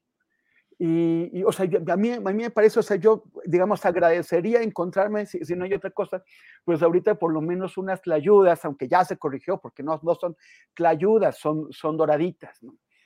pero, pero, independientemente de, de, eso, eh, yo sí, sí, me ha tocado estar en, en, aeropuertos del mundo donde de verdad no hay nada que, que comer y, tú eh, pues estás ahí delirando y, te amuelas, ¿no? Entonces está muy bien. Em, yo creo, y también este, este componente clasista que no se puede obviar. Eh, vi a un columnista, pues no es un columnista, es un comentarista de, de radio al que por alguna razón le, dieron una columna en el, en el Universal, Luis Cárdenas, que, que llamó, eh, tituló su columna de hoy La Central Avionera con la idea de generar la sensación de que no es un auténtico aeropuerto, sino que es como una especie, es tan, en, él no lo dice, pero lo estoy imaginando diciendo, es tan naco como una, una central caminera, ¿no? Se ve que pues él tal vez no necesita hacer uso de, los, de, las terminales de autobuses, pero, pero pues, la, la, mayor parte de las personas en México sí los utilizamos y nos da mucho gusto que, cuando hay una buena terminal camionera, yo creo que casi todas en Ciudad de México lo son y en, muchas otras partes de los estados, otras sí son una pena, pero bueno, no, no, no hay por qué, eh, no, es una degradación. O sea, el, tema es que están intentando utilizar lo que puedan para hacer pensar que, pues, que es un aeropuerto para, pues no, no para su clase, no para la clase social eh, a la que pertenecen, no, no para la élite. Y pues lo vamos a ver pero por las fotos que he visto, eh, parece que es un aeropuerto mínimo normal, mínimo como el que, eh, el, el, que, el que puedes usar en, en China, en, en, Francia, en, California, donde tú quieras ir. Pero es el síndrome del cachas, es el síndrome, nuevamente el síndrome del cachas. Intentar hacerse eh, los simpáticos con, la, con, con, con, las clases no privilegiadas eh, despreciando al mismo tiempo y sin darse cuenta a las clases no privilegiadas. Gracias, uh, Temoris. Eh, Arturo Rodríguez, ¿qué opinas de este tema en lo general? Eh, tlayudas, doraditas, guaraches, gorditas, lo que haya sido, pero en general, el ambiente y si es que percibes esos aires de clasismo de los que estamos hablando, Arturo. Mira, yo creo que sí, yo creo que hay una proclividad eh, bastante acentuada en momentos muy concretos desde las oposiciones o desde algunas voces de las oposiciones al actual gobierno de la República, eh, con un sesgo, comentarios con un sesgo clasista, con un sesgo eh, discriminatorio, siempre utilizando expresiones peyorativas para referirse a, formas de hacer las cosas, formas de hacer política.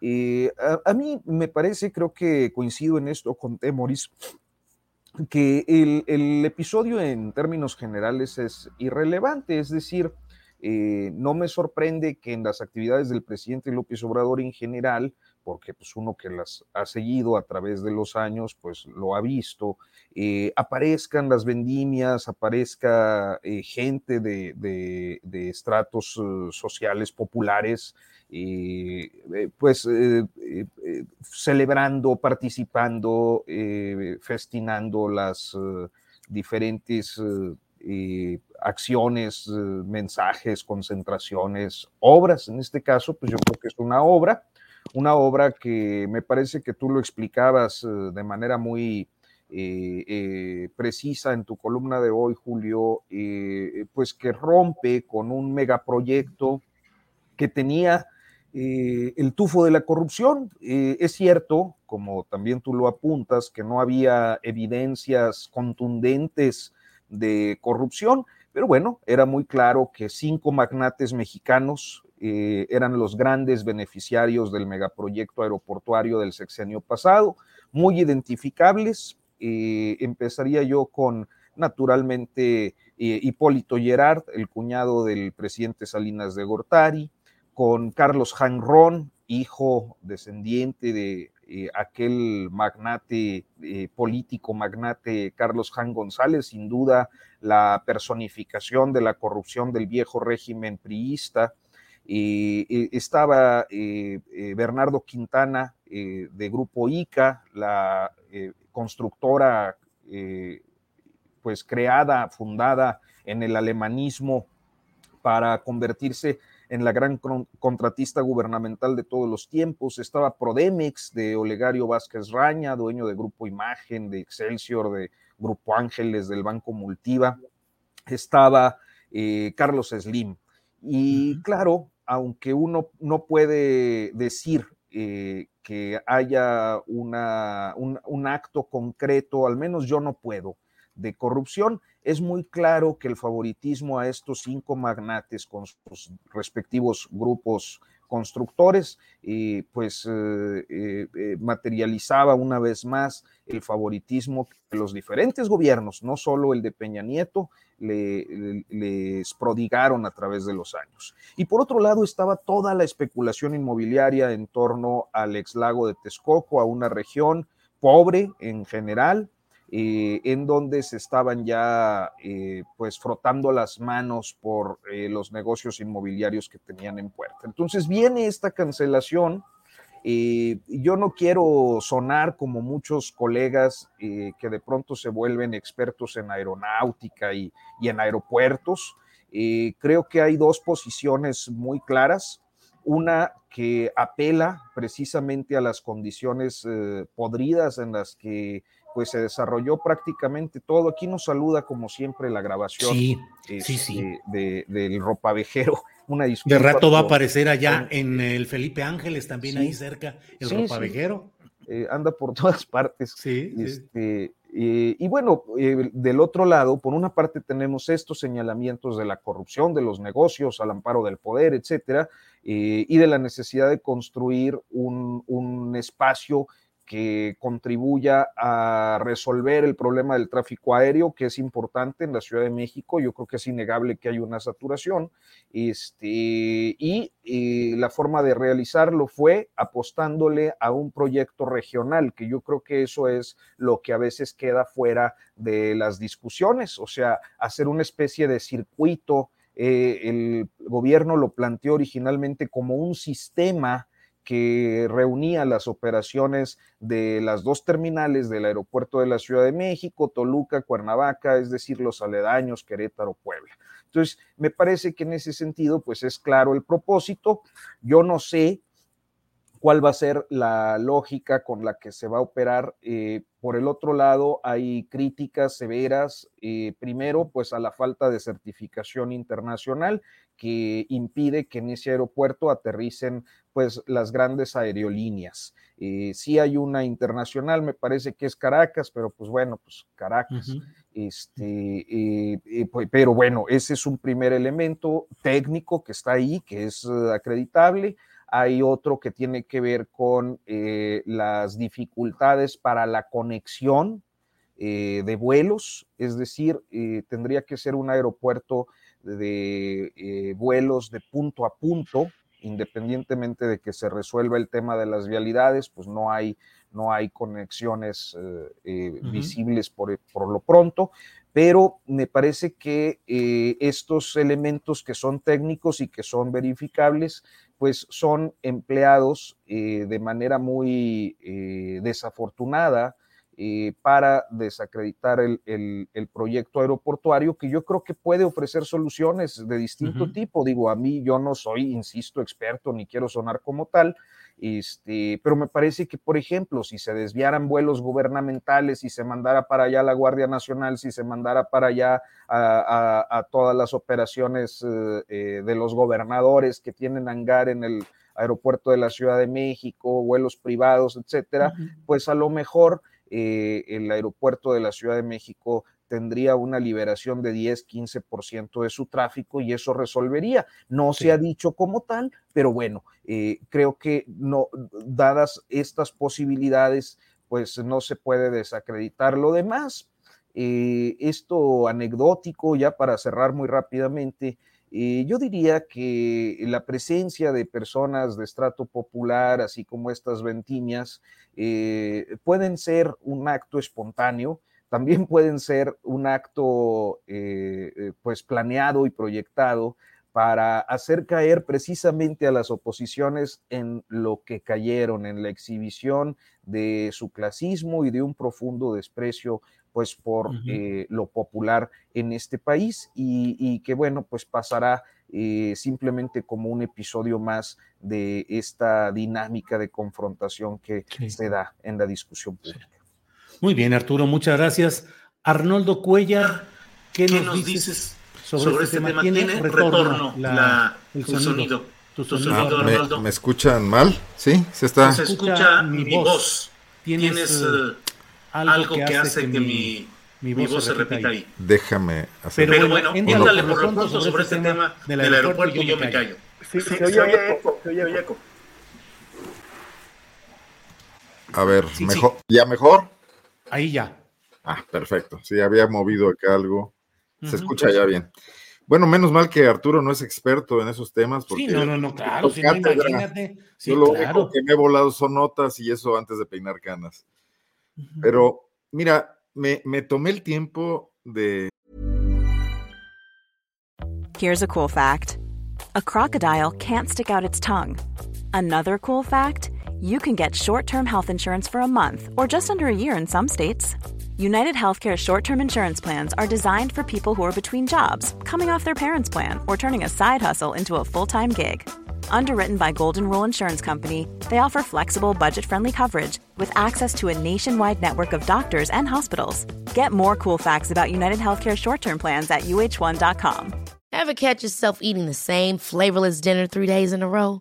Dreaming of something better? Well, HelloFresh is your guilt-free dream come true, baby. It's me, Kiki Palmer.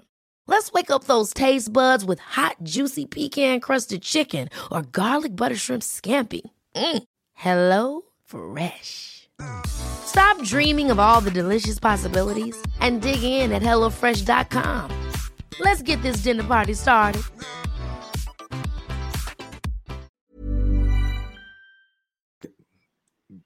más o menos ver la mitad del documental de Pigmenio Ibarra.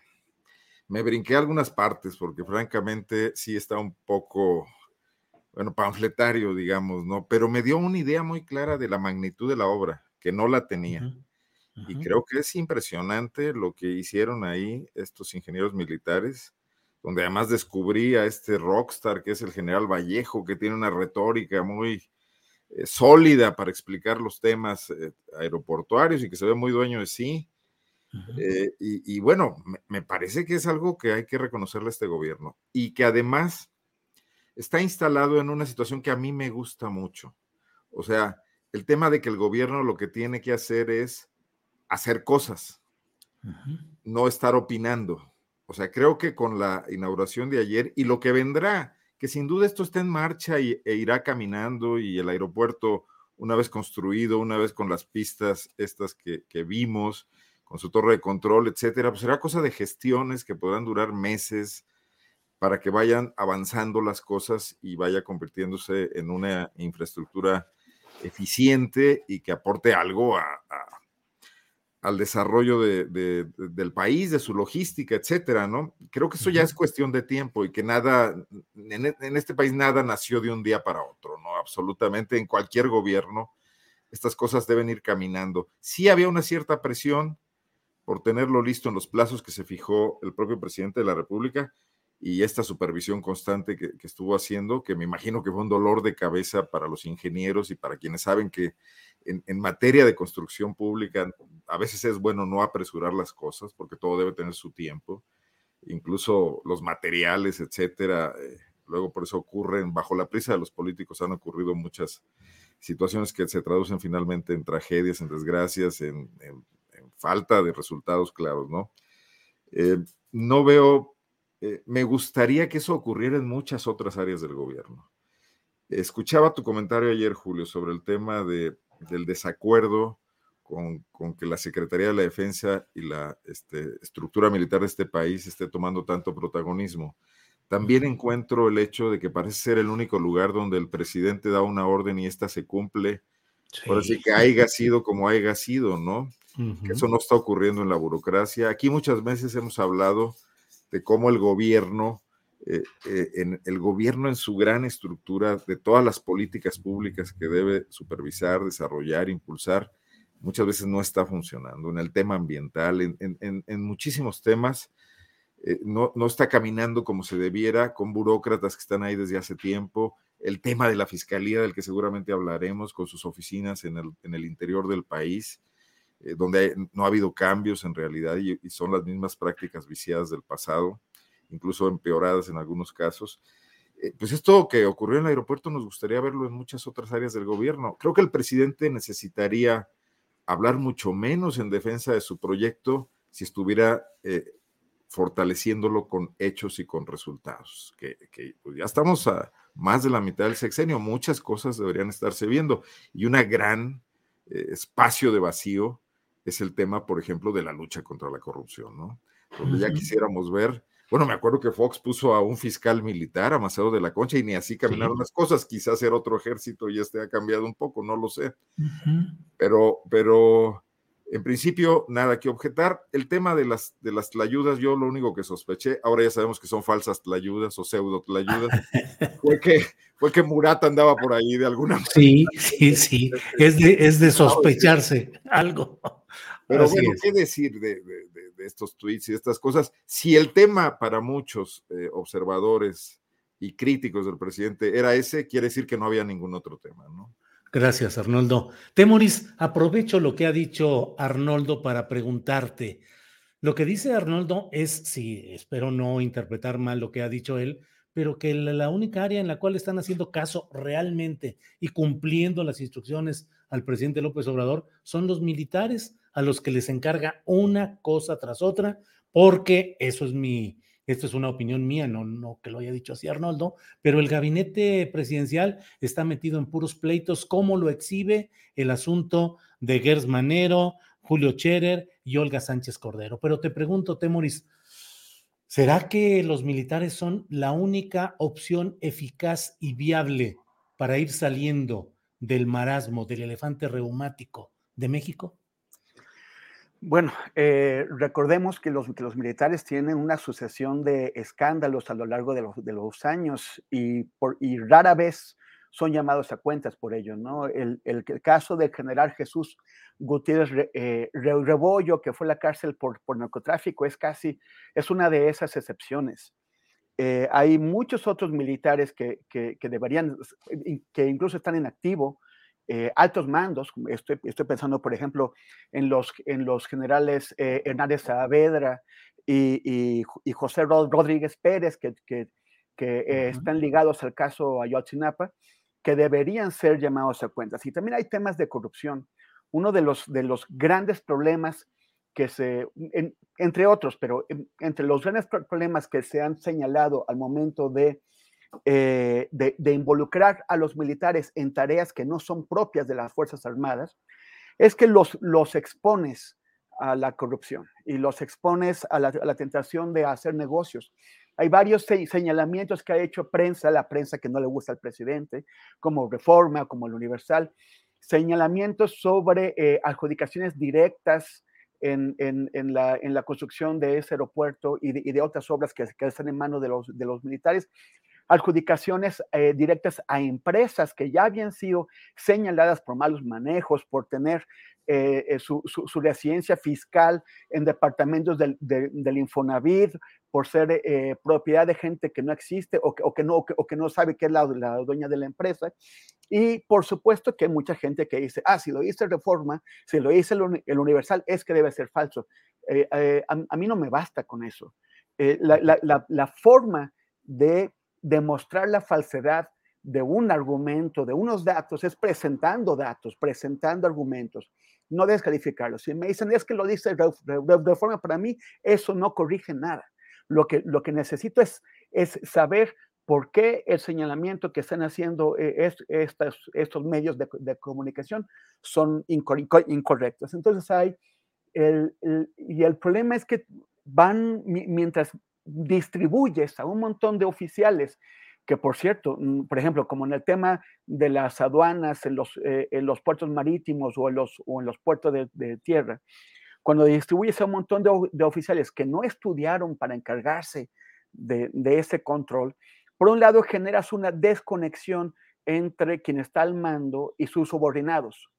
Y, y una, y una eh, en, el, en el mejor de los, de los casos, una dificultad objetiva para estos administradores militares y marinos para eh, controlar a sus subordinados, para, para, evitar el contrabando, para evitar el, cobro de mordidas, pero también la, la, posibilidad de que sean atraídos a estas eh, maniobras delictivas.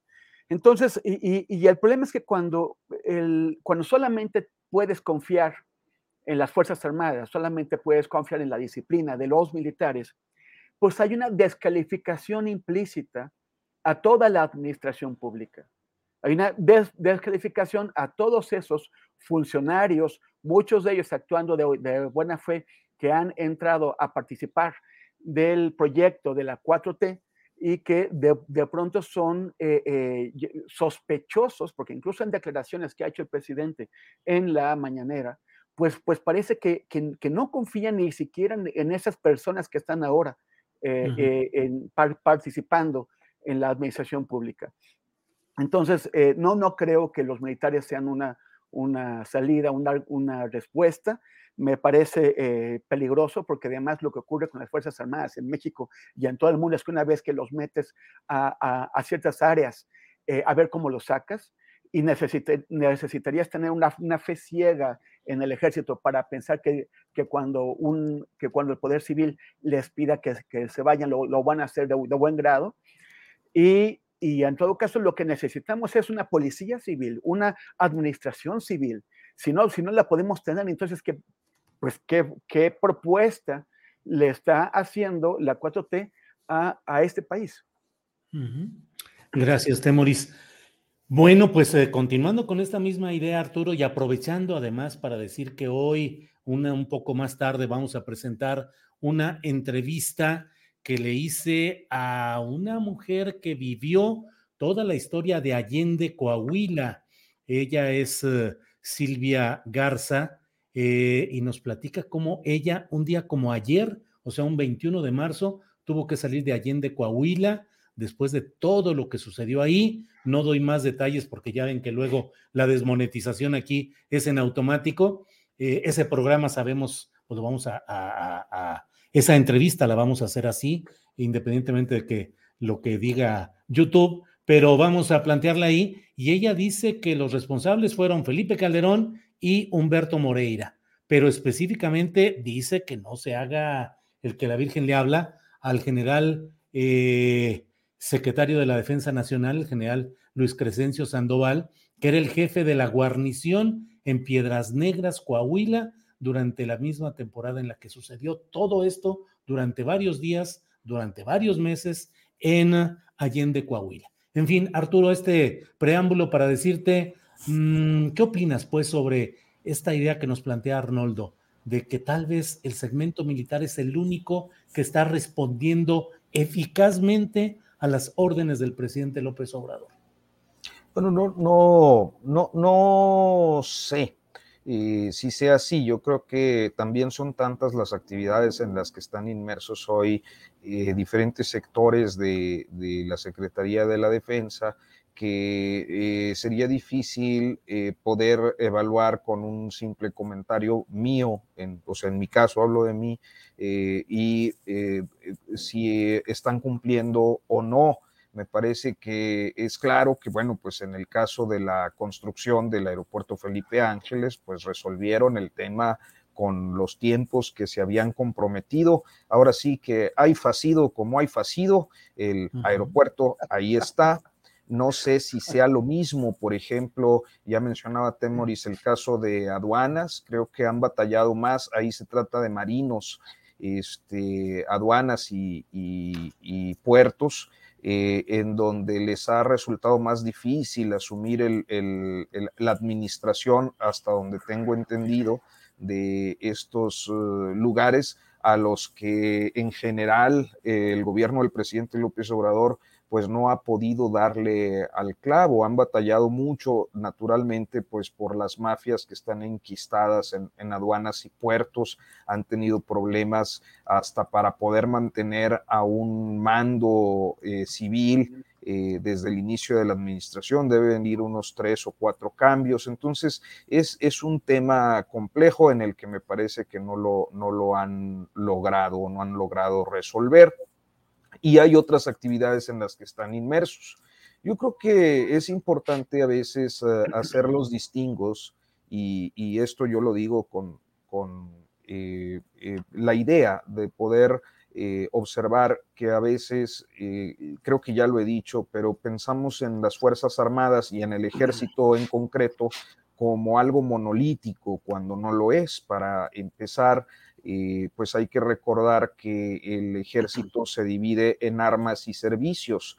Muchas de las eh, de los escándalos eh, que han tenido que ver con violaciones y violaciones graves a los derechos humanos a lo largo de su historia, pues se relacionan con las armas, es decir, con las divisiones del ejército especializadas en tareas eh, operativas eh, como parte del monopolio de la violencia que tiene el Estado como eh, sucede en todo el mundo, y que en el caso concreto de México se han caracterizado por estar al servicio de los grupos de poder, principalmente para la represión política desde su fundación, y yo pensaría que hasta en buena medida 2016-2017, cuando hubo una suerte de repliegue eh, que se ha mantenido, creo que por una definición, eh, estoy convencido de eso, de un presidente que no ha querido eh, en estos años de gobierno, y, así lo ha expuesto como parte de una convicción,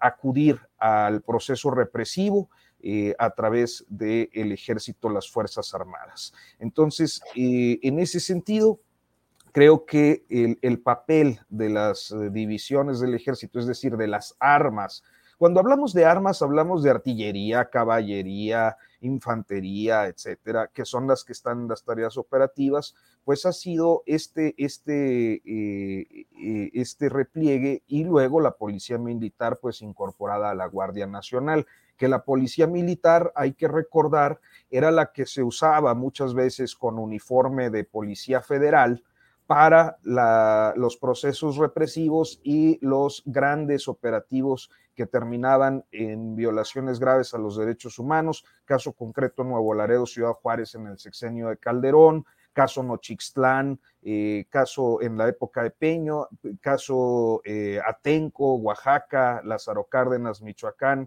eh, en el de Fox, Cananea, en el de Felipe Calderón, por mencionar algunos, donde estuvieron directamente inmersos en procesos represivos y en actos violentos o violatorios de derechos humanos. Y luego del otro lado están los servicios, es decir, cuando, cuando uno piensa en el ejército tiene que pensar en eso, en armas con sus eh, especialidades y en servicios. Y en los servicios, pues suele haber muchas veces algunos civiles a los que se les da una graduación y un uniforme, que son contadores, ingenieros, este, abogados, eh, hasta periodistas, este, y que tienen un papel, eh, en este caso me parece que ha recaído en el sector que pudiéramos considerar de servicios, pues algunas de estas obras. ¿Qué es lo que en todo caso podría resultar eh, cuestionable, eh, por lo menos hasta este momento? Pues la opacidad. Eh, el, ejército como tal, como institución, ha tenido una política poco transparente por su mismo pues poder y por su misma tradición en el Estado mexicano, desde su fundación en el 14 Y, me parece que en el caso del aeropuerto, como de otros proyectos, esta declaratoria de seguridad nacional ha impedido saber a ciencia cierta si existen actos de corrupción o no los hay. Hasta este momento hay algunas, me parece que lo más aventajado han sido los reportajes de Zoe Gallegos, que es uh, Gallegos, Zoraida es eh, pues una periodista de investigación muy, muy seria, este, que ha revelado algunos, algunos temas pero que eh, me parece todavía insuficiente para suponer eh, o para afirmar eh, a rajatabla que haya corrupción del ejército o de los mandos militares y sus operativos inmersos en actividades que tradicionalmente correspondían al ámbito civil. Entonces, eh, creo que mientras esta duda no se resuelva, mientras esta opacidad no sea revertida, pues vamos a mantener la duda, pero tarde o temprano salen. O sea, ¿por qué estas cosas salen? Porque salen a lo mejor no en este momento como muchos desearan o como muchos otros demandan, justificadamente quizás, pero creo que hasta ahora yo no tendría elementos para acusar corrupción en las acciones que tradicionalmente son de civiles y que hoy están en manos de militares. Gracias, Arturo Rodríguez. Arnoldo Cuellar, ya ves lo que provocas con tus planteamientos y tus hipótesis. A ver, ¿quieres abundar sobre ello, Arnoldo? Sí, sí, porque, a ver, yo creo que el ejército es un asunto que hemos en, en este país tratado con un temor reverencial todos, los políticos, los periodistas, las oposiciones, la sociedad en general. Yo entiendo que no está mal calificado cuando se hacen encuestas, que es una de las instituciones que obtiene un, ranking alto de calificación de confianza. Eh, los gobernadores a los, de todos los partidos políticos, a sus jefes de zona militar, los, los tratan con pinzas. Eh, los diputados de las comisiones que tienen que ver con la Secretaría de la Defensa se sienten honrados cuando los invitan a comer a los, a los espléndidos comedores de la Secretaría de la Defensa, siendo los más eh, opositores en alguna manera de otras políticas públicas, ¿no? Eh, las televisoras no, no cubrían el Día del Ejército, Televisa y todo, con grandes despliegues como nota principal de los noticieros, sin entrar nunca a fondo. Eh, tenemos un problema también como sociedad con el ejército y el ejército sabe eso y se mantiene como ese gran misterio. Pero yo creo que va siendo hora de empezar a abrirlo y que a lo mejor lo que está haciendo López Obrador de involucrarlos en muchas tareas establece una oportunidad de revisar el papel del ejército en este país. Yo creo, por ejemplo, que no tiene una tradición golpista ni tiene una tradición eh, de, esto que existe en otros países como en Argentina o en Chile, de ser una casta, ¿no? Eh, creo que sí hay un recambio ahí. También coincido con Arturo en la opacidad con la que se manejan y en que hay eventos puntuales que los han llevado a un gran desprestigio, pero si analizamos muchos de ellos, también había responsabilidad de los políticos civiles. Fue Calderón quien los sacó a la calle, fue Luis Echeverría y, y Ordaz quienes en sus enredos políticos tipo Gertz y Scherer los llevaron a Tlatelolco y enredaron las cosas, como está muy, muy, muy documentado, ¿no? Eh, eh, entonces habría que empezar a revisar eso, porque necesita modernizarse el ejército mexicano también. No sé si va a ser por la vía de convertirse en una oficina o en una supersecretaría o será por otra pero también estaremos discutiendo la posibilidad de secretarios de la defensa civiles, que ha ocurrido ya en muchos otros países, eh, eh, recientemente en Chile. Eh, decía en un consejo que ahorita me vino a la mente aquel ministro de Napoleón Taleirán, que, que, las bayonetas servían para todo menos para sentarse sobre ellas, ¿no? creo, que, creo que es una metáfora muy inteligente.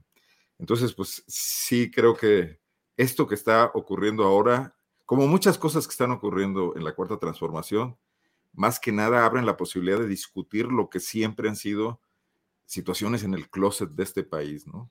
Arnoldo, ¿a poco crees, Arnoldo, crees que la silla presidencial tiene entre sus cuatro patas cuando menos una bayoneta? En este momento yo creo que dos, ¿no? Pues sí. Pues sí. Quizás. Pues sí. Bueno, pues vamos a, vamos a seguir. Eh, Temonis Greco, digo, a reserva de lo que quieran abundar sobre este tema o los que ustedes quieran, ya lo saben.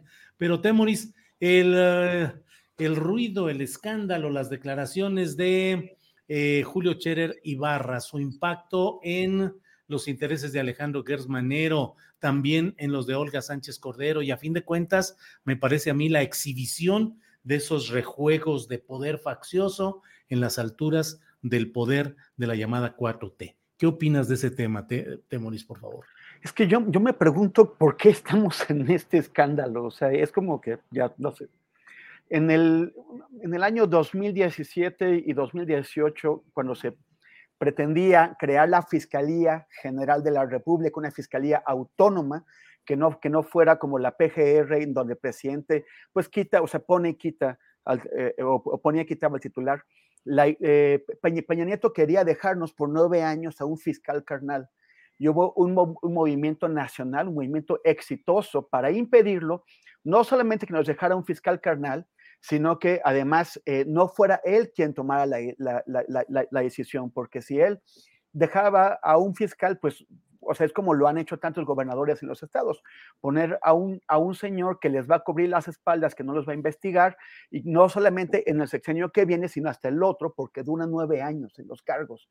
Entonces, él lo, lo, nombra eh, Andrés Manuel López Obrador, eh, por, según Julio Scherer, por su propia sugerencia, y también es Andrés Manuel quien nombra a los pues, principales funcionarios ¿no? de, de, su gobierno. Y ahora, a, a tres años de que, de que llegó Gertz Manero a su cargo y, los otros un poquito más, pues tenemos un escándalo que como que por cómo estamos aquí, por qué estamos en esto. Es, es frustrante. Es frustrante porque además Gertz Manero ha demostrado ser una persona, o sea, un un creador de tempestades y un creador de tempestades porque sirve para cualquier cosa que le beneficie a él y para nada que le beneficie al país, a la República e incluso al proyecto de la 4T. O sea, ha, eh, utilizado su fiscalía para eh, vengarse de sus, familiares políticos, para pelear contra, contra la, Universidad de las Américas para vengarse del CONACIT y meterse en el sistema de, nacional de investigadores a fuerza. O sea, y, pero, pero no, no ha hecho, por ejemplo, el caso Lozoya, que es un desastre. Ese caso, o sea, ¿quién tuviera los documentos de Odebrecht para demostrar la corrupción ahí? Pero ahora resulta que nos vamos a quedar con el cuento de que, de que Lozoya fue de que el dinero, los esos millones de dólares eran solamente para los ollas y no para la campaña de Peña, Nieto y no para pagar a legisladores para eh, aprobar la reforma energética. Y es donde lo va a dejar ese, ese, ese, este, señor. La respuesta del presidente, que, que dijo ayer que eh, bueno, que, que, él no se quería meter en el pleito entre Olga Sánchez Correro, Gers Manero y, y Julio Scherer, eh, que, que, era un, que, era un, asunto para los jueces. Eh, o sea, el, el, el, presidente ha sido criticado porque, porque parece que se mete a todas las batallas. En lugar de escoger, están tirando trancazos arriba y abajo y en cualquier conflicto que se arme. Pero de, de pronto hay unos en los que no quieren entrar y sí deberían entrar. Porque aquí se trata de gente de su primer círculo, de gente que él colocó en, en, en las posiciones más altas del poder de gente que lo está traicionando. Yo, yo no sé quién tiene la, la, razón, si Gertz sobre Scherer o Scherer sobre Gertz, pero quien sea, uno de los dos tiene la, la, razón o quizá los, los dos. Y eso significa que hay corrupción y un manejo faccioso del poder en contra de los intereses de la, de la, de la población, de la, de la nación, en los principales niveles. El presidente tendría que meterse a ver, porque él colocó a Gertz y él colocó a Scherer. Y, me preocupa especialmente lo de, lo de Gertz, porque bueno, Scherer, malo bien, eh, por lo pronto está apartado del poder, pero a Gertz lo vamos a tener seis años más en la, en la, fiscalía. y, y, pienso, pienso en J. Edgar Hoover, que fue el fundador del, FBI en Estados Unidos, que estuvo 48 años, nada menos que 48 años al frente del FBI hasta que se murió y que, y que logró quedarse tanto tiempo porque tenía toda la información sobre todos los políticos de Estados Unidos, los republicanos y los, y los demócratas, y los tenía. El, el, estuvo durante ocho presidentes ahí, y el, presidente Harry Truman, Truman lo denunció y dijo que, eh, que, a, través de, de, revelar escándalos sexuales tenía a, todos los, los legisladores eh, muertos de miedo sobre qué, qué les podría sacar eh, Hoover. Hoover, de, de, esa forma, o sea, aunque Carrie Truman lo, lo anunció, no llegó a sacarlo del FBI. ¿Qué es lo que pretende hacer Gertz, ser un pequeño J. Edgar Hoover a la mexicana? Y digo, y digo pequeño porque J. Edgar Hoover llegó a, dirigir el FBI a los 29 años. Por eso duró tanto tiempo, 48 años. Gertz eh, llega a la Fiscalía General de la República a los 79 años. Si no se va, si, si, no lo sacan, se va, eh, va a quedarse ahí hasta los 88. Ya no puede prolongarse como lo hizo Edgar Hoover. Pero nosotros realmente tenemos que aguantarnos a este señor durante seis años más es un, es un el que, el, que, el que tenemos ahí. La única forma en que se puede ir, si no renuncia a él y no parece que lo vaya a hacer, porque es un señor colérico, un señor eh, eh, que, que, se monta en el poder, que lo muerde y no lo, y no lo suelta, es que la oposición y, y, Morena se unieran para tener el, el, las dos terceras partes de los votos en el Senado y destituirlo. Pero el, eh, ¿qué, qué, es lo que va a pasar? O sea, la, la oposición colaboraría con, con, ello. Vimos, vimos que acaba de, de pasar Gertz por por el, Senado y los senadores, en lugar de actuar como representantes del pueblo, eh, estuvieron lamiéndole las suelas a Alejandro Gertz Manero de una forma vergonzosa. Uh -huh. Así es. Temoris, gracias. Eh, sobre este mismo tema, Arturo, ¿Cómo ves eh, los pleitos eh, palaciegos, todas estas broncas, lo que significan? Y Temor dice algo que me parece que es absolutamente cierto. Los tres personajes fueron habilitados, crecidos políticamente por decisión del presidente López Obrador. Claro, mira, eh, anoche voy a aprovechar, ¿no? no, lo que pasa es que voy a tratar de reducir lo que dije anoche en, el live que hago los lunes en, Notas sin Pauta, este, eh, porque ahí creo que más o menos expuse de manera amplia lo que ha significado eh, cada uno de los conflictos dentro de la 4T desde el primer año de gobierno. Un, un repaso somero. Eh, eh, Carlos Ursúa acusando eh, el secuestro de la política económica por parte de un grupúsculo encabezado por Alfonso Romo, que entonces era jefe de la oficina de la presidencia, un tema que era delicado porque pues ponían entredicho la promesa de separar al poder político del poder económico, dado que el magnate pues representa a grupos capitalistas importantes de este país.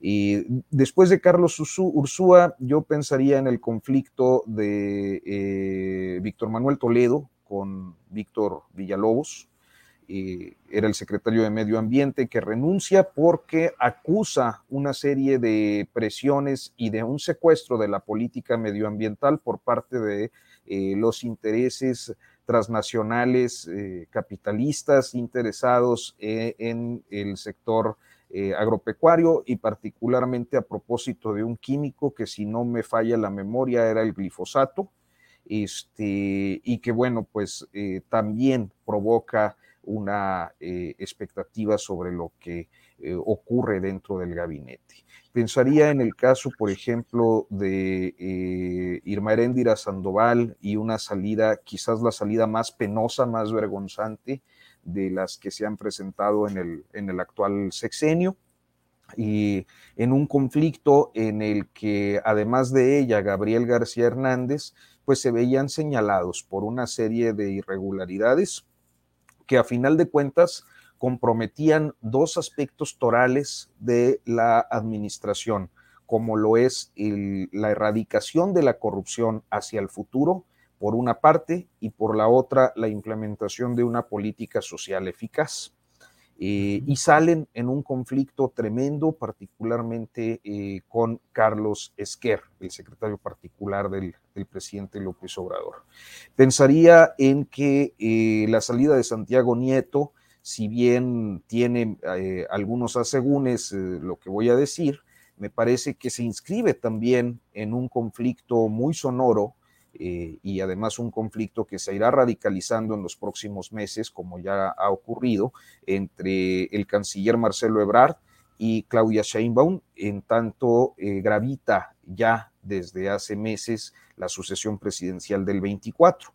Y ese conflicto deviene primero en las filtraciones que hace la propia Cancillería a propósito de la presencia de Paola Félix en el vuelo de Ili Ortiz, y lo que para darle un golpe a Sheinbaum, lo que al último pues se convierte en un tiro por la culata porque pierden a Santiago Nieto, que era una posición más próxima a Ebrard. Y con eso se cancela el segundo bastión de la promesa anticorrupción de este gobierno.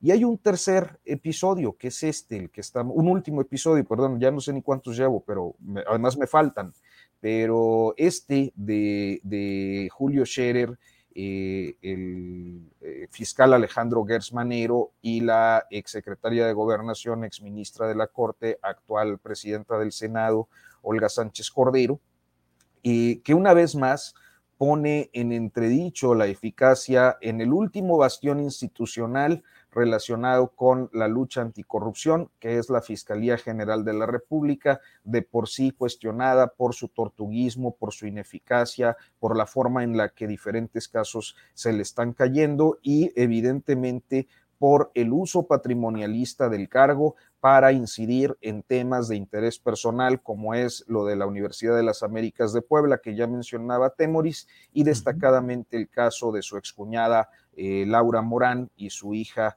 de apellido eh, Cuevas Morán. Eh, entonces, creo que en cada uno de estos episodios lo que hemos observado y otros eh, es eh, una conducta del presidente que me parece se aproxima a dos, eh, o, me lleva a concluir dos cosas. Una, que al presidente no le gusta que los hombres que forman parte o mujeres que forman parte de su equipo terminen envueltos en un escándalo y prefiere darles una salida más o menos decorosa, con tal de que los opositores no aprovechen los episodios para eh, cuestionarlo a él. Entonces, eh, eh, vivimos en diferentes momentos casos de impunidad. El caso de Gert ya es insostenible. Por el otro lado, me parece que es importante destacar que a final de cuentas, lo que también sucede es que eh, hay un estilo muy personal de gobernar del presidente López Obrador que muy en la vieja escuela eh, facilita o propicia, eh, permite o es permisivo cuando menos a los conflictos entre los miembros de su equipo de trabajo. Y eso me parece que forma parte de su forma de hacer política y de gobernar. Este, entonces, bueno, pues esas dos conclusiones serían las que yo daría en este comentario, Julio. Bien, Arturo, muchas gracias. Eh, Arnoldo Cuellar, sobre este mismo tema, ¿qué opinas, por favor?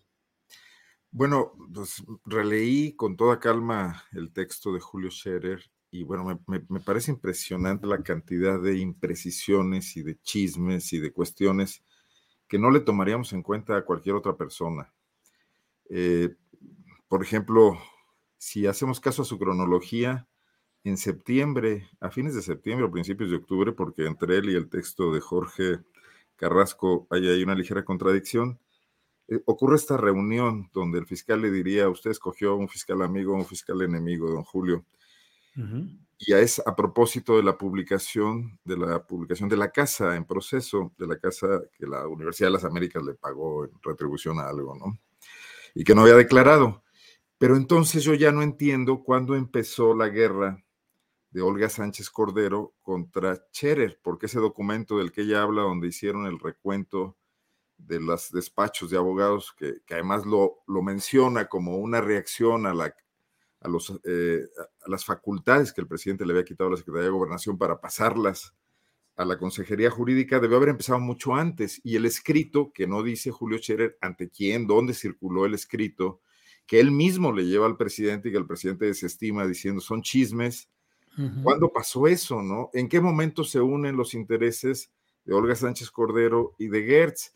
¿Cuándo empieza la ofensiva de Gertz, que tenía una buena relación con Scherer en su contra, y con este asunto de despachos de abogados vinculados?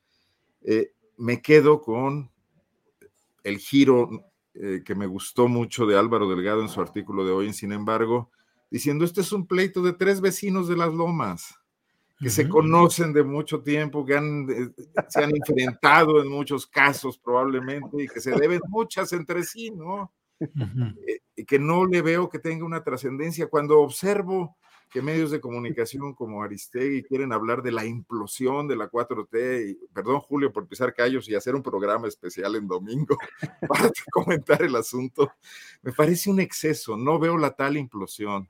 O sea, un texto en proceso firmado por Julio Scherer, que le dan la portada porque es accionista, ya nos hizo olvidar rápidamente la Casa Gris, los asesinatos de periodistas, etcétera, etcétera, etcétera, para entrar en un nuevo capítulo de implosión. Ya llevamos varios capítulos de implosión que nomás no implosiona, porque al final del día Andrés Manuel López Obrador está mostrando ser un político con más recursos que, que, un escapista, ¿no? Que, eh, porque logra salir de todo esto que muy bien eh, articula Arturo en esta línea con popularidad, con manejo de su administración pública, sustituyendo a unos por otros, sacando a un Pablo Gómez de, del archivo histórico y metiéndolo en lugar de Santiago Nieto y haciendo que las cosas caminen. Aquí lo único que yo veo es que la cuarta transformación y Morena no son más que dos, eh, digamos, mascarones de prueba de Andrés Manuel López Obrador y que el día que Andrés Manuel López Obrador no esté al frente de las instituciones o no esté físicamente, ahí no hay nada. Ahí sí va a ocurrir una implosión. Mientras tanto, estamos, estamos hablando de una nueva anécdota, por más escandalosa que se le vea o se le quiera hacer ver, que no va a dar lugar a mayores cosas. Si alguien me puede decir qué delitos ve en el enorme cúmulo de, argumentos que expone el texto de Julio Scherer, pues yo básicamente me encuentro el espionaje al fiscal, que sería posiblemente un delito, porque las extorsiones no se han concretado todo mundo intenta extorsionar a todo mundo, ¿no? Según las acusaciones mutuas. Pero ahí no ha pasado realmente nada. Juan Collado sigue en la cárcel. Los despachos de abogados estos se enfrentarán sus procesos con mil recursos como tienen. Eh, Pablo Díaz Gargari tiene litigando este asunto desde Peña Nieto para acá. No veo que ahí vayan a ocurrir grandes cosas, definitivamente. Lo que sí veo es que está entorpecida absolutamente la línea, que ahí sí debería López Obrador reclamarle a Gertz, de tener algunos casos emblemáticos que sienten un ejemplo claro de que se está luchando contra la corrupción. Y al final del día, de lo que hemos hablado aquí otras veces, el empeño personal del fiscal por un asunto de su estricta incumbencia en su entorno familiar, que está haciéndolo eh, tener eh, todos estos conflictos y, quitándole la posibilidad de aplicar. Si estuviera enojado con Cherer o con el mundo por mostrar la culpabilidad de Peña Nieto en, la trama de los Oya, eh, me parecería muy bien, pero estar enojado por el tema de su hermano y de su este, expareja, o la pareja de él, me parece un gran desperdicio de, los recursos políticos de, esta administración, lo que da origen a muchos de los de este entramado de chismes que tenemos ahora, ¿no?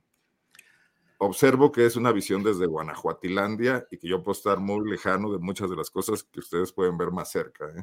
No, bueno, pero desde Guanajuato tiene usted el, observatorio, el mirador nacional más afilado que nada. Así es que bueno, son las 3 eh, de la tarde. Eh, ya se nos fue el tiempo sabrosamente en estos temas y bueno, pues quedan muchos para poder seguir platicando en otra ocasión, pero bueno, pues por esta ocasión, a reserva de lo que deseen agregar ya en esta parte final, pero Temoris, pues por lo pronto, gracias, buenas tardes. Gracias. Este, nada, bueno, yo creo que desde el, desde el cerro del cubilete se puede observar todo muy bien. Nunca, o sea, qué mejor lugar. Pero bueno, independientemente de, de, eso, me, me, quedo pensando en que, o sea, qué triste que el nombre de Julio Scherer esté este, ahora trapeándose de esta manera, ¿no? Eh, eh, mejor que el hijo se hubiera cambiado el nombre para respetar el nombre del padre. Pero bueno, más, más, más allá de, de eso, o sea, aquí hay un, un autoinculpado. O sea, eh, Alejandro Gertz acusa a Scherer, Scherer acusa a Alejandro Gertz, pero Scherer se autoinculpó. Dice que él le recomendó a Andrés Manuel López Obrador que pusiera a Alejandro Gertz como fiscal general de la República y eso Scherer lo tiene que pagar. Por otro lado, este, nada más para anunciar que hoy estrenamos documental en el canal 22 Atl, Lucha y Libertad es un, es un documental de ojos de perro contra la impunidad, eh, dirigido por Coista Greco y Damián Mendoza. Eh, tuvimos el apoyo de la Comisión de Derechos Humanos del Estado de México, el, guion es mío, eh, la edición es de, es de, es de, Gabriela Retes, eh, investigación de Concepción es, Silveiro, y bueno, está este, Silverio. Y, y un equipo súper bueno de, de, fotógrafos es sobre la lucha de eh, del pueblo de Tlanixco por su derecho al agua, les quitaron el agua que sus ancestros habían mm, eh, bebido y se la entregaron a, industrias de la floricultura ligadas al grupo Atlacomulco y ante la resistencia de los, de los indígenas nahuas del Planisco, metieron, al, bueno, les fabricaron cargos, metieron a la cárcel a, siete de, a seis de ellos, incluida una, una, una, mujer, y dos más tuvieron que darse a la cárcel, estuvieron eh, a, la, a, la, fuga, estuvieron escondiéndose durante 16 años. Entonces, hoy va a estar en el canal 22, eh, en, la, señal 22.1, y se, me está yendo la hora, pero lo, lo pueden ver en mi muro, en Temoris, eh, en facebook.com diagonal Temoris o en eh, Twitter arroba Temoris. Los invito también a seguirme y que nos acompañen con, esta, con este emocionante estreno de los de eh, Atl, Lucha y Libertad. Gracias. Al contrario, Temoris. Eh, Arturo Rodríguez, muchas gracias. Buenas tardes. buenas tardes, Julio. Buenas tardes, Arnoldo Temoris. Muchas felicidades. Ya este, estoy aquí revisando, este, porque eh, pues es que Temoris no me dio chance de, avisarle, pero es martes 22 de marzo, 19.30 horas en el canal 22, el estreno de Atl, Lucha y Libertad este, para, para que tengan la hora precisa. Y la verdad es que a mí siempre me da mucho gusto ver eh, consolidados los proyectos de mis amigos. Se lo decía a Temoris directamente hace ratito y, se lo reitero públicamente aquí, mi felicitación y mi abrazo sincero por este trabajo. Además, pues siempre comprometido con eh, causas eh, sociales, con los movimientos que pues se relacionan con el movimiento social mexicano tan vapuleado a través de, la historia de este país y con la resistencia de, los pueblos. Así que, eh, pues muchas felicidades, Temoris, y mi reconocimiento. Y muchas gracias, Julio, eh, Arnoldo Cuellar y a todos los espectadores de esta transmisión. Gracias, Arturo. Arnoldo Cuellar, muchas gracias y buenas tardes. Saludos, Julio. Buenas tardes. Nada más felicitar a, Temoris y comentar rápidamente que el tuit de Diego Valadez sobre el general Felipe Ángeles estuvo más o menos al mismo nivel que las tlayudas, nomás en una altura intelectual y jurídica, ¿no? Órale. Sí, sí, el tuit en el que dice que el general Ángeles es, está considerado traidor y que no hubo ninguna recapacitación o ninguna reconvención en el ámbito militar y que habría que hacerse algo. Por ahí va la idea, ¿no, era un poco, es casi como pensar que la Iglesia Católica eh, sacó del índice de, a, Galileo cinco siglos después, ¿no? De los que estaban en el infierno, algo así. Exactamente. Bueno. Formalismo en la historia, ¿no? Sale. Pues muchas gracias a los tres y seguimos en contacto. Buenas tardes. Hasta luego. Gracias. Bueno, no se vaya porque en unos segunditos tenemos ya a Carlos García, que es el vicepresidente de la Organización de Transportistas eh, denominada Alianza Mexicana de Organización de Transportistas, AMOTAC, que está organizando un paro nacional en exigencia de seguridad. Y le invito además a que hoy a las nueve de la noche nos acompañe a ver la entrevista que le hice a Silvia Garza Villarreal sobre el caso de Allende Coahuila. Es un tema bien fuerte, una entrevista muy eh, pues muy cruda sobre lo que sucedió ahí y las eh, demandas y exigencias que hace Silvia Garza Villarreal. Ya lo verá usted a las nueve de la noche hoy en este mismo canal de Julio. Nueve de la noche, nueve de la noche vamos a tenerlo. Vamos a hacerlo a las nueve de la noche hoy, y junto con la videocharla astillada. Bueno, pues vamos ya, vamos a entrar de inmediato con Carlos García, que es el eh, vicepresidente de Amotac. Carlos, Buenas tardes. Carlos García no está por ahí. Carlos, eh, ¿nos escucha? Carlos, ¿nos escucha? ¿Tiene desactivado su micrófono, Carlos? ¿Ahí me escucha?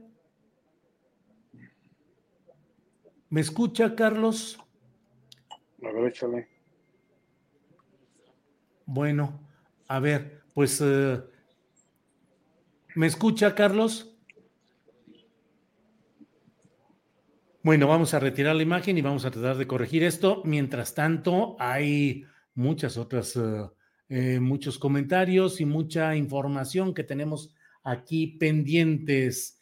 Em, eh, ajá, hasta incumplir responsabilidades es criticable ahora, dice Octavio Martínez Soriano. Esther Gutiérrez nos envía un apoyo económico que mucho agradecemos.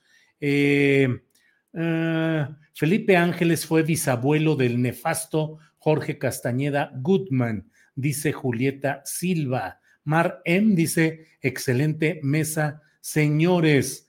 Em, la mejor mesa, dice B. Ram. Eh, muy buena mesa, señores periodistas, dice Edna Díez.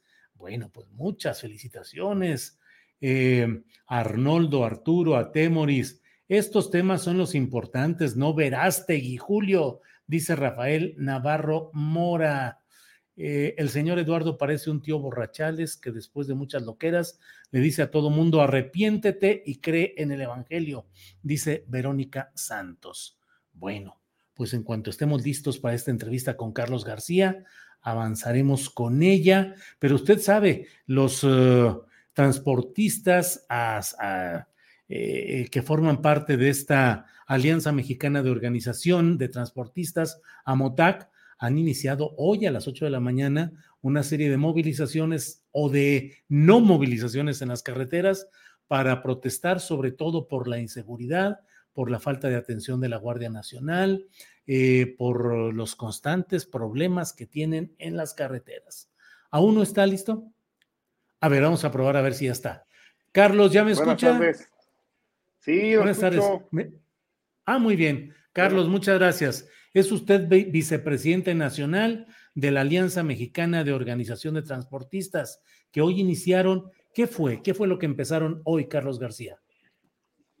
Buenas tardes a, Julio, a todo su auditorio. Agradezco el espacio. Gracias. Eh, pues yo, yo creo que principalmente es la manifestación al cansancio de hacer peticiones, Hemos hecho muchos pliegos petitorios, más los problemas que tenemos ahorita son de índole federal, pero pues hemos visto un avance muy pobre, muy que deja que desear cuando esperamos una cuarta transformación de avance y un sector muy olvidado como es el transporte y el más golpeado, el más olvidado eh, en cuestión de apoyo, pero en cuestión de abusos, pues hasta la delincuencia eh, día a día nos queman camiones en los bloqueos, nos secuestran operadores, nos los han matado, eh, los insumos como el diésel, casetas carísimos. Entonces, toda esa, esa parte nos ha llevado a manifestar pues esta inconformidad que pues necesitamos la atención del presidente y de las secretarías correspondientes para poder tener unas tarifas que puedan eh, abastecernos monetariamente para nosotros poder cubrir todo lo que conlleva a estos gastos este, tan elevados que tenemos y riesgos para una operación como transportistas. ¿Cuántos vehículos están participando en esta protesta, Carlos? Eh, de hecho, eh, los afiliados son 140 mil aproximadamente. Eh, no hicimos el llamado al 100% porque es una manifestación pacífica, no son bloqueos como se llama este, informado.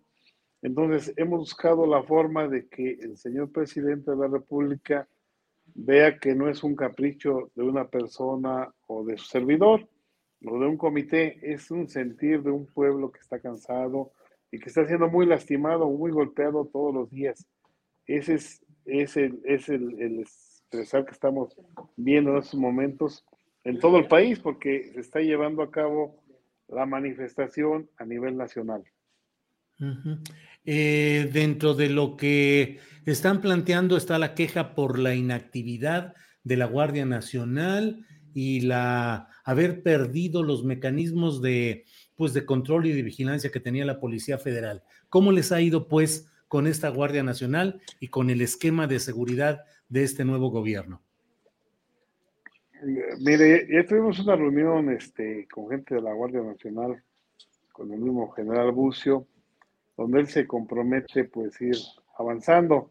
Sabemos que en cierta forma por parte de elementos de la Policía Federal había elementos que ya estaban en los excesos, ya tenían cuotas y eso, pero había muy buenos elementos como efectivamente lo menciona Julio, que el conocimiento, la capacidad y la práctica para llevar a cabo el desempeño de la operación en carreteras.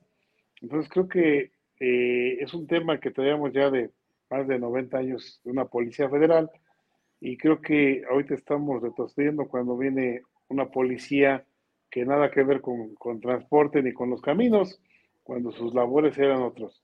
Entonces creo que eh, no estamos en contra de los cambios, estamos en contra de cómo se ha llevado la, la forma, a lo mejor mucho tuvo que ver la pandemia, ¿no? Que no se les dio la capacitación que debieran los elementos y por eso la falta de, experiencia y de productividad. Esperemos este, que esta, esta relación y proximidad que está dando con, con Guardia Nacional, con los militares, pues sea para bien y que esto vaya cambiando y que de verdad eh, se tome el papel de gobernabilidad no se le puede dejar poder a unos grupos que son minoría cuando estamos en un país de gente trabajadora, que la mayoría somos gente de trabajo y, de bienestar y progreso, eh, que queremos contribuir y coadyuvar para que este país tenga un mejor desarrollo económicamente y hablando también socialmente, ya que están perdiendo muchos valores. Eh, hoy vemos, hoy en día vemos que mucha juventud agarra la puerta falsa de, la delincuencia. Pues creo que es un tema preocupante que tenemos que trabajar desde casa y coadyuvando con el gobierno también. Eh, Carlos, eh, eh, me dijo pues que no convocaron a todos los agremiados, pero ¿cuántos vehículos estiman que están participando hoy en la protesta? ahorita aproximadamente, creo un movimiento de unos 40 mil vehículos, 50 mil en todo el país. En todo el país, sí. Y varios... estamos pensando... Eh, adelante, adelante, adelante. También estamos pensando en situaciones de prioridad, como los vehículos de emergencia, de repente ambulancias que llevan este, gentes pues, en un estado de gravedad. No lo estamos haciendo eh, ahora sí que egoísta estamos pensando en todo lo que conlleva una situación de este tenor. Y máxime que pues nosotros somos la mayoría de pues de sector que abastece, más bien sector que abastecemos a todos los sectores, desde la canasta básica, insumos, materia prima, productos del campo. Entonces creo que es preocupante el tema y de verdad nos sentimos un poco aislados de las administraciones gubernamentales, porque no se le ha dado la, importancia que tenía el transporte. Recordemos que en esta pandemia nosotros hicimos a los operadores inmunes, sin ningún tipo de vacuna ni nada, anduvieron trabajando, no, no tuvieron como muchos este, eh, oficinistas que tuvieron un, un, home office, como le pusieron este, hablando internacionalmente. Nos corrimos el riesgo, los operadores expusieron su integridad física, el futuro de su familia, pero pues afortunadamente eh, somos creyentes, gracias a Dios tuvimos muy pocos decesos hablando de operadores, sí tuvimos, pero creo que algo ahí pasó que, que no, no fuimos tan vulnerables.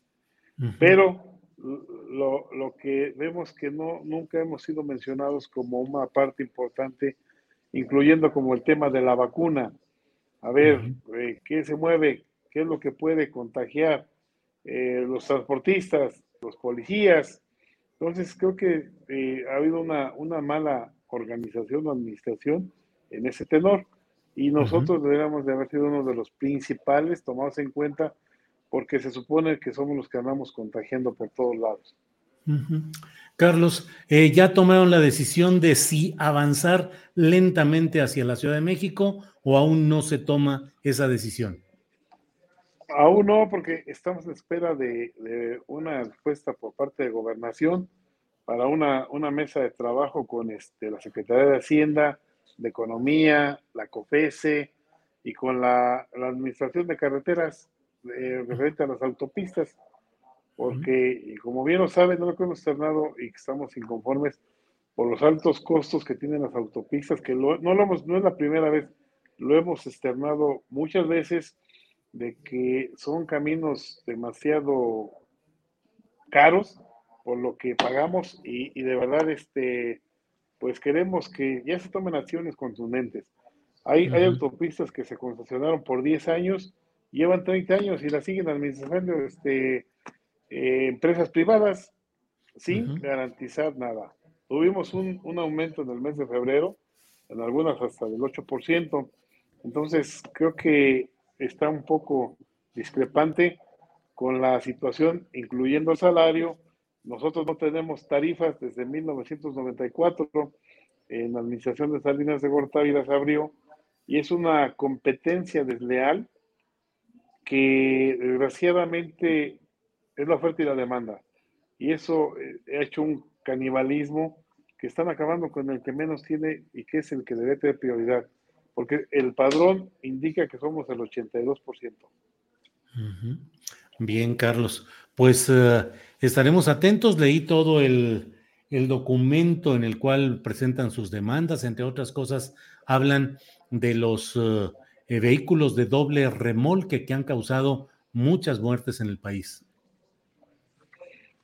Así es, Julio. Efectivamente, eh, algo que hemos visto últimamente, y creo que las estadísticas, los números no mienten, es el alto riesgo que han presentado día a día Ahí, en la parte de Toluca, en 2014, tuvimos un, fuerte accidente donde este, 14 estudiantes pues perdieron la vida, destruncaron su futuro.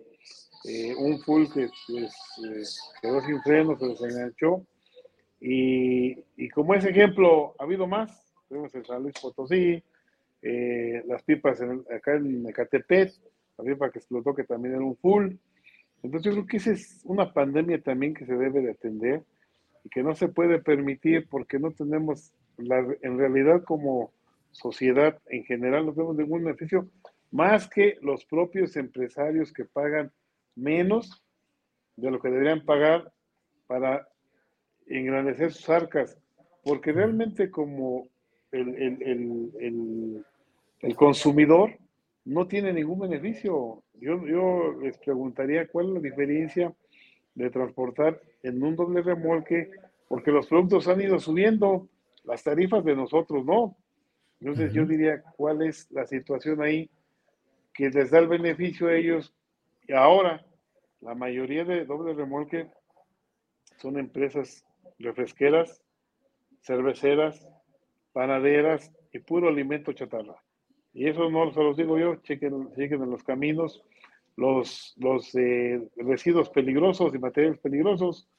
Entonces creo que si pedimos una norma 012 por seguridad, la misma autoridad le permite a los empresarios violarla, pero a un pequeño transportista no se le permite cada vez, se le acota el, el derecho del trabajo, el derecho de contribuir a desempeñar un valor como lo mencioné, las partes del campo, los cañeros, materialistas. Entonces, el, tema es un tema muy complicado y que hoy lo están viendo que no, no somos dos personas ni tres, es, es un mundo totalmente el que está esperado. Y, y, yo diría que para que esto también tuviera un efecto, y ha habido unas entrevistas ahí con varios operadores donde también expresan su sentir, su inconformidad, y donde de verdad creo que no se puede pagar tan caro para vivir tan pobre. Bueno, pues caray, Carlos García, eh, esta es una de las partes del mosaico nacional de problemas que luego no tenemos claramente en el radar colectivo. Y desde luego lo que nos ha dicho nos permite eh, pues asomarnos a la realidad de los transportistas, de lo que ha sucedido, lo que está sucediendo.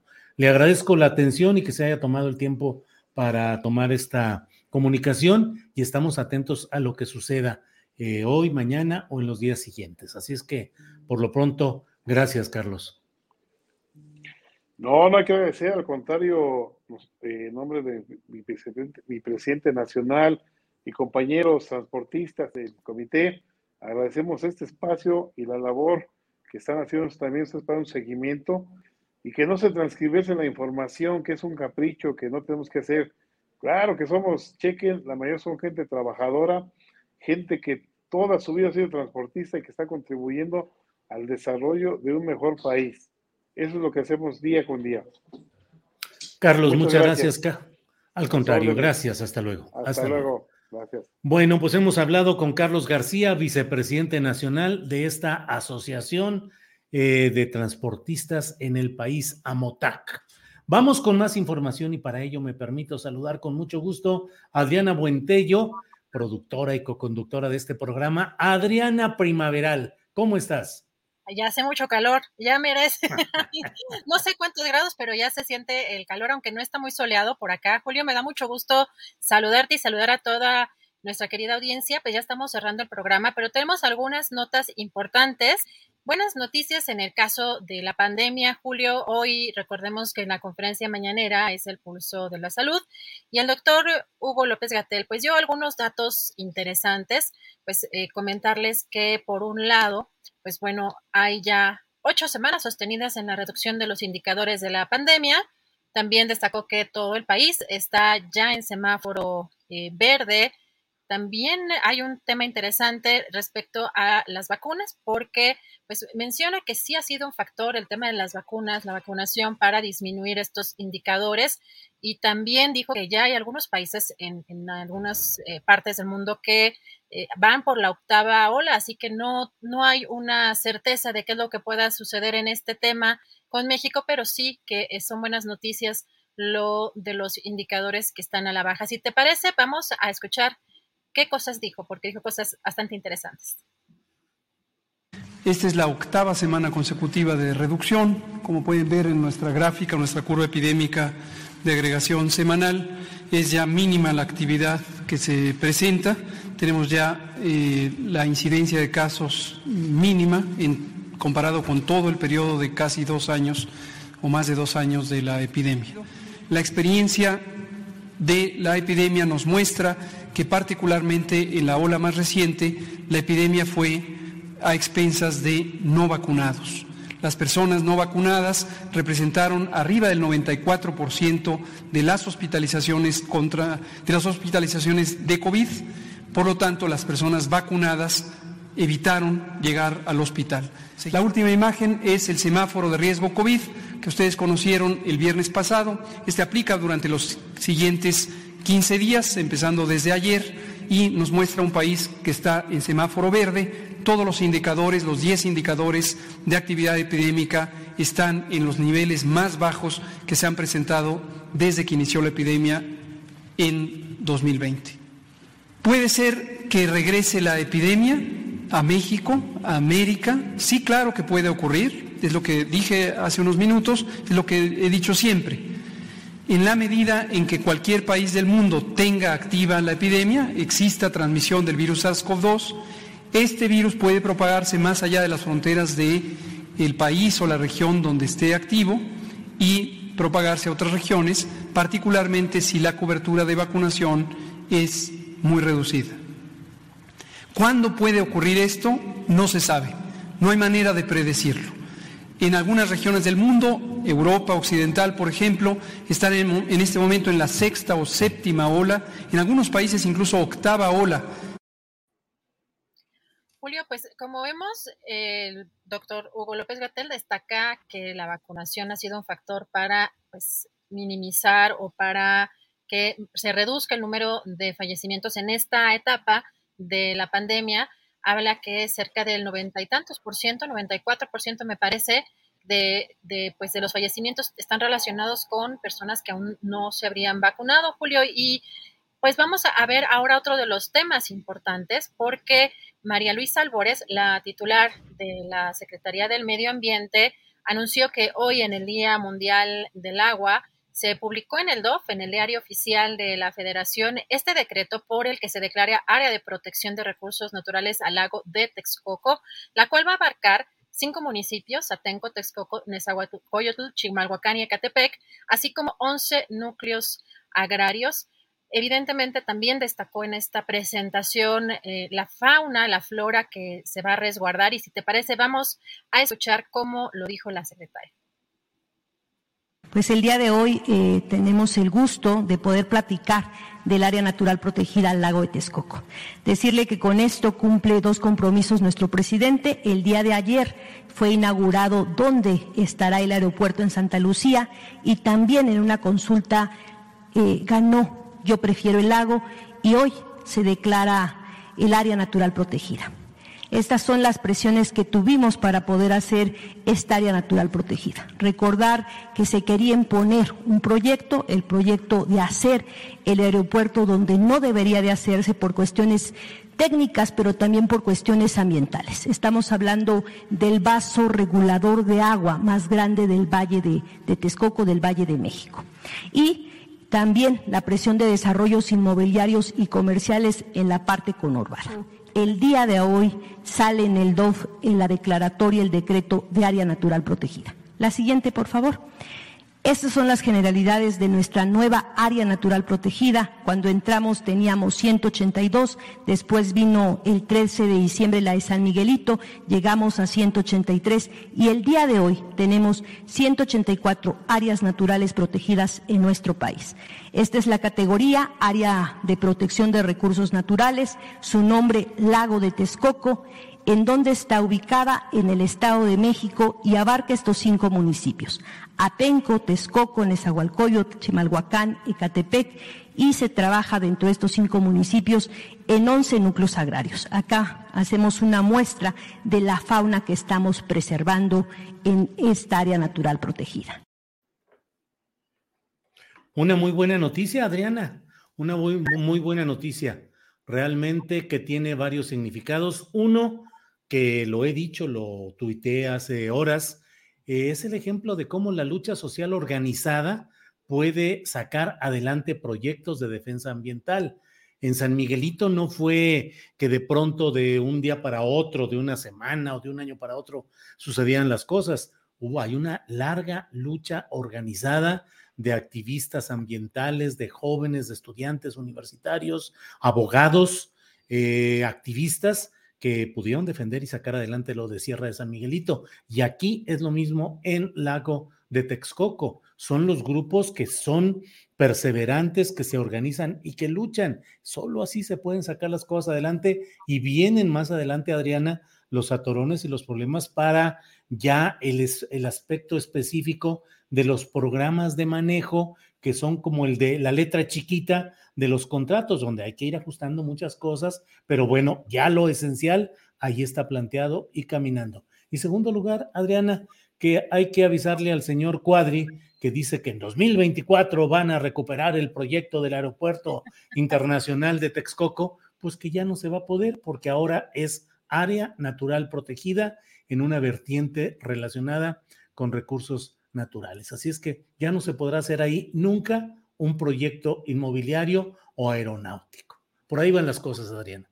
Julio, sí, y además eh, recordar también eh, la propia secretaria eh, del Medio Ambiente reconoció precisamente lo que mencionas, esta movilización y esta defensa que hacen los pueblos originarios precisamente de esta zona, de esta y otras zonas, porque también incluso menciona el, el área de San Miguelito y pues bueno, hasta, hasta el 2023 se tiene contemplado pues el principal eh, proyecto que presentaron el día, el día de hoy eh, para esta recuperación eh, de, esta, de esta zona, Julio. Así que pues sí es una muy buena noticia y pues también si te parece nos regresamos un poquito porque creo que fue un tema que emocionó mucho ayer, las tlayudas, que no son tlayudas. Mm.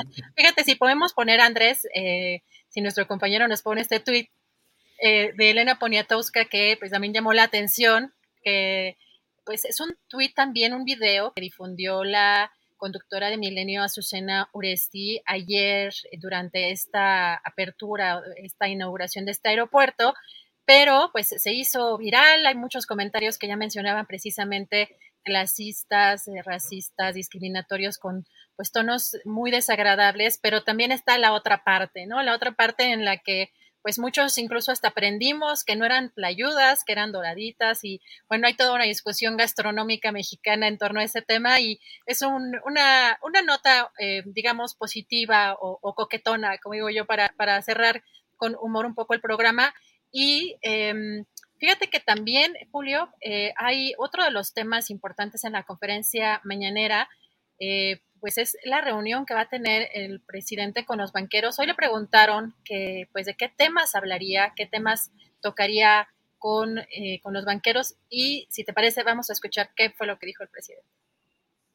Primero que eh, no dejen de ah, aprovechar para impulsar el desarrollo del país la circunstancia actual de estabilidad macroeconómica y de eh, confianza para las inversiones, tanto nacionales como la inversión extranjera. Y esto no es retórica no es demagogia. Llevaba mucho tiempo en que no eh, se tenía una moneda estable. Nuestro peso no se ha devaluado, no hay depreciación de la moneda. Eh, no ha habido aumento eh, fuera de lo normal en la deuda. Nos recuperamos pronto después de la pandemia y estamos creciendo. México está considerado, lo decía yo ayer, como el mejor país o uno de los mejores países para eh, recibir inversión extranjera en los tiempos actuales. Hay gobernabilidad, hay paz, hay tranquilidad.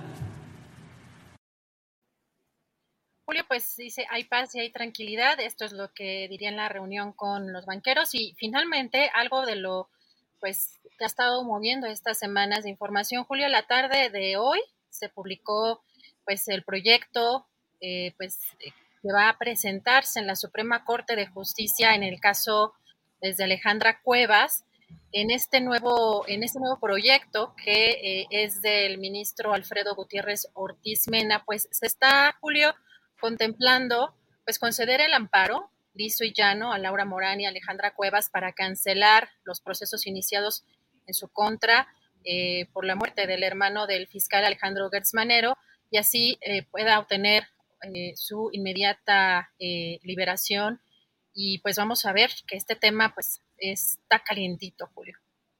Sí, vaya que está calientito y bueno, ya está emplazada la corte para resolver sobre este asunto que va a sacar chispas, Adriana. Pero bueno, pues creo que es eh, todo lo que tenemos en esta ocasión, Adriana.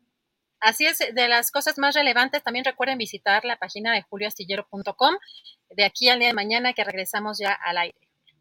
Muy bien, pues muchas gracias, gracias a la audiencia, gracias a quienes nos han acompañado en este programa, eh, gracias a la tripulación astillero y a preparar el siguiente programa, que para eso estamos puestos, toda la tripulación, con Adriana como productora general. Así es que gracias, Adriana, y hasta pronto. Gracias a todos, buen provecho, hasta mañana.